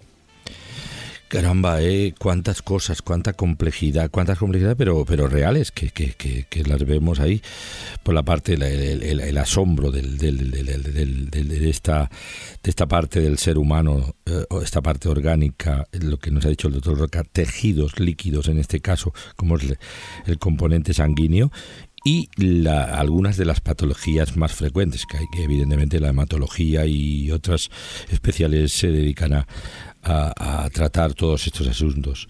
Pero hablando aquí, por, eh, ahí está la paradoja, la gran paradoja, la sangre de Jesús, de Jesús de Nazaret, del Jesucristo, el Hijo de Dios, el Dios que se hizo hombre. Eh, la sangre de Jesús que fue derramada en, la cruz, eh, se desangró hasta la última gota de su sangre, morfológicamente era la sangre igual que la nuestra, pero hay una virtud especial en esa sangre, eh, como un poder extraordinario en esa sangre. ¿Nos puedes hablar también como, teólogo de esto, que, también es una de tus, de tus digamos, condiciones, teólogo y pastor? Eh, bueno, fíjate, hay una hay un misterio, ¿no? Un misterio es algo que solamente podemos conocerlo si Dios lo revela. Eh, ahí la, ciencia no alcanza ni siquiera el entendimiento humano. Y ese misterio es eh, intentar comprender, digo intentar porque no podemos comprenderlo, que una persona sea completamente hombre y completamente Dios y que a la vez, pues que él pueda ejercer en estos dos papeles. Sabemos que Cristo tiene estas propiedades. Todo esto viene ya de muy, muy antiguo. Hola, buenos días, mi pana. Buenos días, bienvenido a Sherwin Williams. ¡Ey! ¿Qué onda, compadre? ¿Qué onda? Ya tengo lista la pintura que ordenaste en el ProPlus app. Con más de 6.000 representantes en nuestras tiendas listos para atenderte en tu idioma y beneficios para contratistas que encontrarás en aliadopro.com. En Sherwin Williams somos el aliado del PRO. Tenemos que remontarnos al libro del Génesis, a varios miles de años atrás, cuando Dios crea al ser humano y lo pone en una condición idílica. Y entonces a ese hombre, eh, al cual le llama Adán, Adán es nombre propio, pero también es el nombre de la especie. Eh, en un sentido, todos somos Adán, porque todos somos descendientes del primer hombre. Eh, ese primer hombre comete una desobediencia. No sabemos cuánto tiempo estuvo viviendo en orden correcto con Dios. Es posible que viviera muchísimos cientos y cientos y cientos de años. No, no tenemos una idea. La Biblia tampoco nos explica. Pero bueno, llega un momento en que el hombre eh, desobedece y entonces a partir de ese momento el hombre fracasa. Dios le había dado le había dado unas responsabilidades porque Dios es soberano, pero el hombre es responsable y entonces el hombre fracasa y eh, bueno, todo se viene, todo el plan se viene abajo. Eh, Dios tenía un proyecto para Adán y para la especie que, somos nosotros, que derivamos del primer hombre, pero ese proyecto se viene abajo. En ese mismo momento en que el hombre peca, Dios urde un segundo plan, un plan B, un plan de urgencia, si es que lo podemos decir así, que es la salvación de su creación, de su criatura, de su Adán, y qué es necesario para poder satisfacer la justicia de Dios, porque Dios es amor, eso nos lo dice eh, hasta hartarse el libro sagrado y, en forma muy, muy especial el apóstol Juan en su primera carta, pero eh, también es cierto que Dios es justicia y Dios no puede vivir con, la, con el pecado, con la desobediencia del hombre. Entonces, ¿cómo se va a resolver eso? Vale, la única forma de poder resolver eso es eh, eliminando al hombre. Vale, pero si elimina al hombre se acaba la creación. Entonces Dios tiene que encarnarse, Jesucristo se encarna en un hombre en un hombre perfecto, un hombre sin mancha, un hombre sin pecado, y Él da su vida por ti, por mí y por cada uno de los que hemos confiado y creemos en esa salvación. Por la sangre de Cristo derramada en la cruz del Calvario, Él ocupó mi lugar, Él ocupó tu lugar. Y entonces, en sí es la vida, en la sangre, como decías muy acertadamente, es que la vida es quitada. ya esto eh, ya viene profetizado también en el, libro del profeta Daniel, que, que se le quitará la vida, decías, y, y en un montón de sitios, en Isaías, en los Salmos. Eh, vemos que eh, esto es algo que ya estaba profetizado cientos de años antes de que sucediera, y ahora miramos hacia atrás y hace ya cientos de años que sucedió. Pero todos los sacrificios que el pueblo de Israel hizo durante cientos de años eh, sacrificando eh, vacas, bueyes, ovejas, eh, palomas, tórtolas, etcétera, eran símbolo de la preciosa sangre de Cristo, que es la única sangre que realmente satisface la justicia de Dios. Y, bueno, eso ya ha sucedido. Y no, no es magia, el, tema mágico, qué sé yo, la gente pues piensa en Harry Potter o piensa en la bola de cristal. Esto no es magia, es justicia de Dios. Eh, la justicia de Dios queda plenamente satisfecha porque Cristo derramó su sangre del Calvario, siendo perfecto, siendo justo por los pecadores, de los cuales, como dice Pablo, bueno, dice que es el primero, le, voy a dejar el sitio, me quedo con el segundo sitio. Sí, sí, sí, Pero todos nosotros somos pecadores y todos nosotros nos tenemos que abrazar si queremos seguir viviendo en armonía con Dios a esa sangre preciosa de Cristo, porque al, ser lavados, al ser lavados en esa sangre, somos regenerados, Dios crea en cada creyente un nuevo corazón eh, y sabes, el, por ejemplo, el, el, rey Nabucodonosor en el capítulo 4 de Daniel, eh, que al final de ese capítulo él reconoce a Dios después de un periodo de locura y, de un periodo de, enajenación mental y finalmente acaba reconociendo a Dios. Y Dios pone en él, dice la, escritura, un corazón de carne, un corazón sensible, eh, que es el Espíritu Santo, del Espíritu Santo que mora en cada uno de los creyentes y que nos vivifica porque somos santificados eh, por esta sangre de Cristo, somos salvos y tenemos garantía. Fíjate, esto es muy fuerte. ¿eh? El, el, el, no depende de mí. Si dependiera de mí no habría posibilidad ninguna, estoy seguro. Depende de, de Dios y de su promesa. Él promete vida eterna para todos aquellos que estamos en Cristo, para todos aquellos que hemos nacido de nuevo por fe en la obra de Jesús. Bueno, qué explicación perfecta. Qué, y qué paradoja, ¿eh? además, eh, una cosa con la otra. El que no cometió pecado, como dice la Escritura, por nosotros se hizo pecado, para que nosotros fuésemos hechos justicia de Dios en él. Esto, claro, tiene una, eh, una profundidad teológica también, pero, pero es verdad, y qué misterio tan grande, ¿no? Que a través de la virtud que hay en la sangre de Jesús, que limpia la conciencia, el alma y perdona los pecados, esto es algo extraordinario y, y, lo experimentamos, Modesto, ¿cuántos años ya? Eh? Y qué alegría. Y yo te digo que tú y yo somos de la misma quinta, como si fuera antes de ayer, como si fuéramos, como si fuera antes de ayer, ¿eh? Sí, es cierto, querido Julio, llevamos 40 y muchísimos años siguiendo al Señor sin interrupción. Sí. Esto es un, si me permitís que me enorgullezca de algo, me enorgullezco de esto. No de que yo sea una buena persona, sino que Dios es fiel conmigo cada día. Y que cada día Dios tiene alguna lección que darme. Y dices, bueno, con cuarenta y tantos años no maduraste. Pues mira, no, todavía no. El Espíritu Santo sigue trabajando en mi vida y sigue buscando mi dependencia de Él, como de, como de ti también, querido amigo que me escuchas.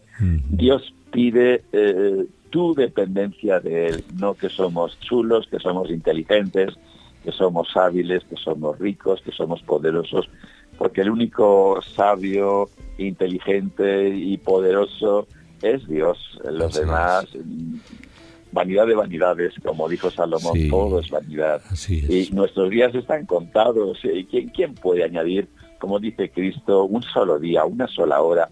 Yo os diré como médico, un solo minuto. Cuando Dios llama, mira, eh, no podemos hacer otra cosa que ir, no, no hay una alternativa.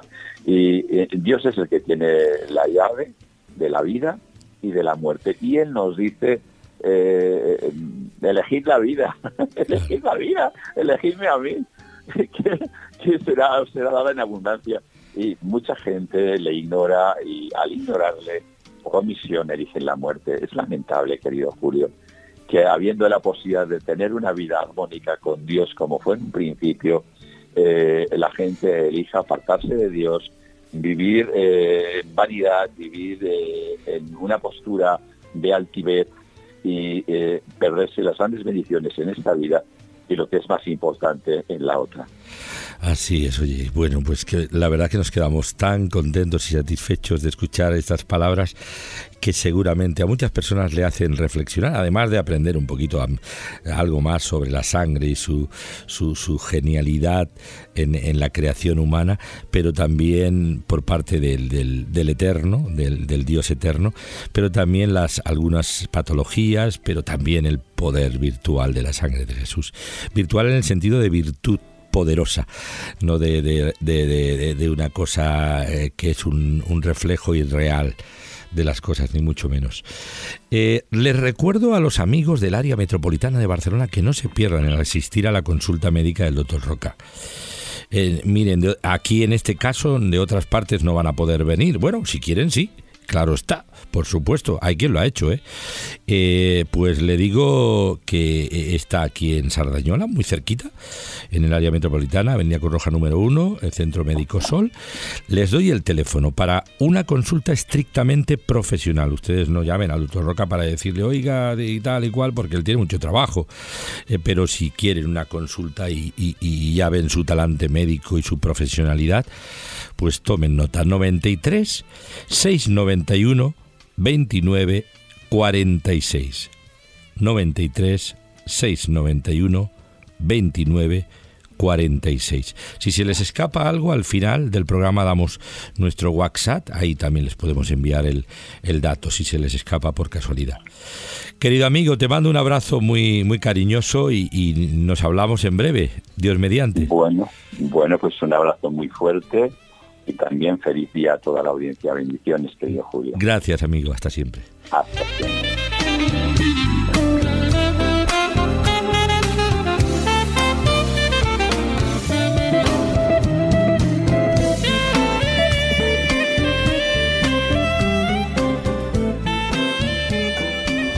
Si quieres visitar nuestra página web, web www.eltrendelavida.es.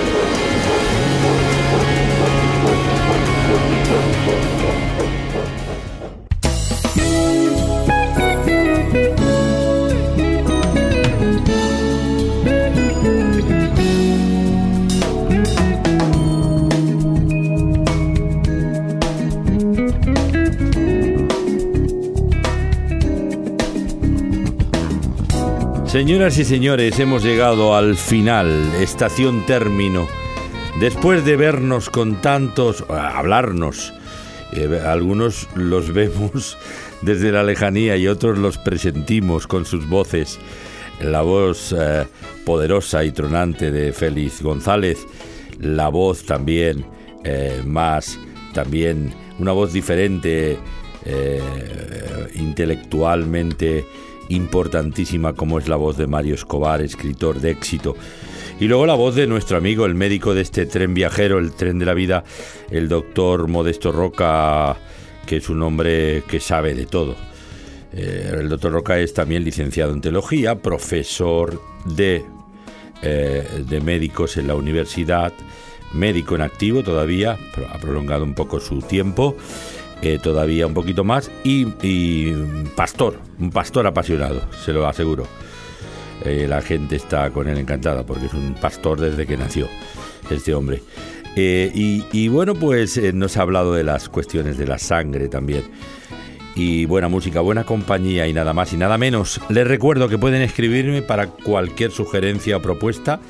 Entre ellas, estamos todavía haciendo un llamamiento a un potencial patrocinador del tren de la vida, que falta nos hace para ayudarnos en, el mantenimiento económico de todo nuestro proyecto radiofónico. Eh, estamos, si tienen interés de hablar de esto, una compañía, una empresa que quiere que por España semanalmente, 31 años, eh, sin faltar una sola semana, en más de 100 ciudades españolas, ah, llegando eh, estaba en Andalucía recientemente y la gente escuchaba aquí, allá, el tren de la vida y me hablaban de cosas. Bueno, evidentemente la gente lo escucha en tantas ciudades, principalmente 100, pero esas 100 ciudades tienen 100 más cercanas, por lo menos. Eh, y, ahí estamos, con el propósito de llegar con el mensaje de, de Jesús en un formato contemporáneo y también acercándonos a las realidades humanas y cómo no, pues eh, ahí podemos encajar perfectamente un patrocinio de Solera que puede acompañarnos y podemos mutuamente ayudarnos y bendecirnos. Recuerden que pueden escribirme para cualquier información de su interés a Julio Pérez arroba eltrendelavida.es. Este es el correo electrónico Julio Pérez arroba eltrendelavida.es. Eh, por hoy nada más y nada menos. Les espero la próxima semana. Dios mediante. Hasta pronto.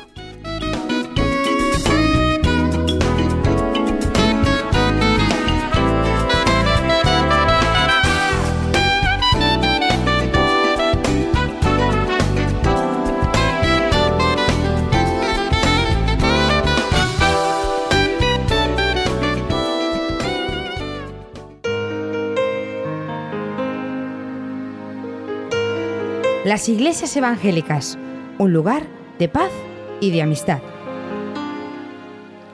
Puedes asistir libremente a la iglesia evangélica más cercana de tu barrio o de tu población. Serás muy bienvenido.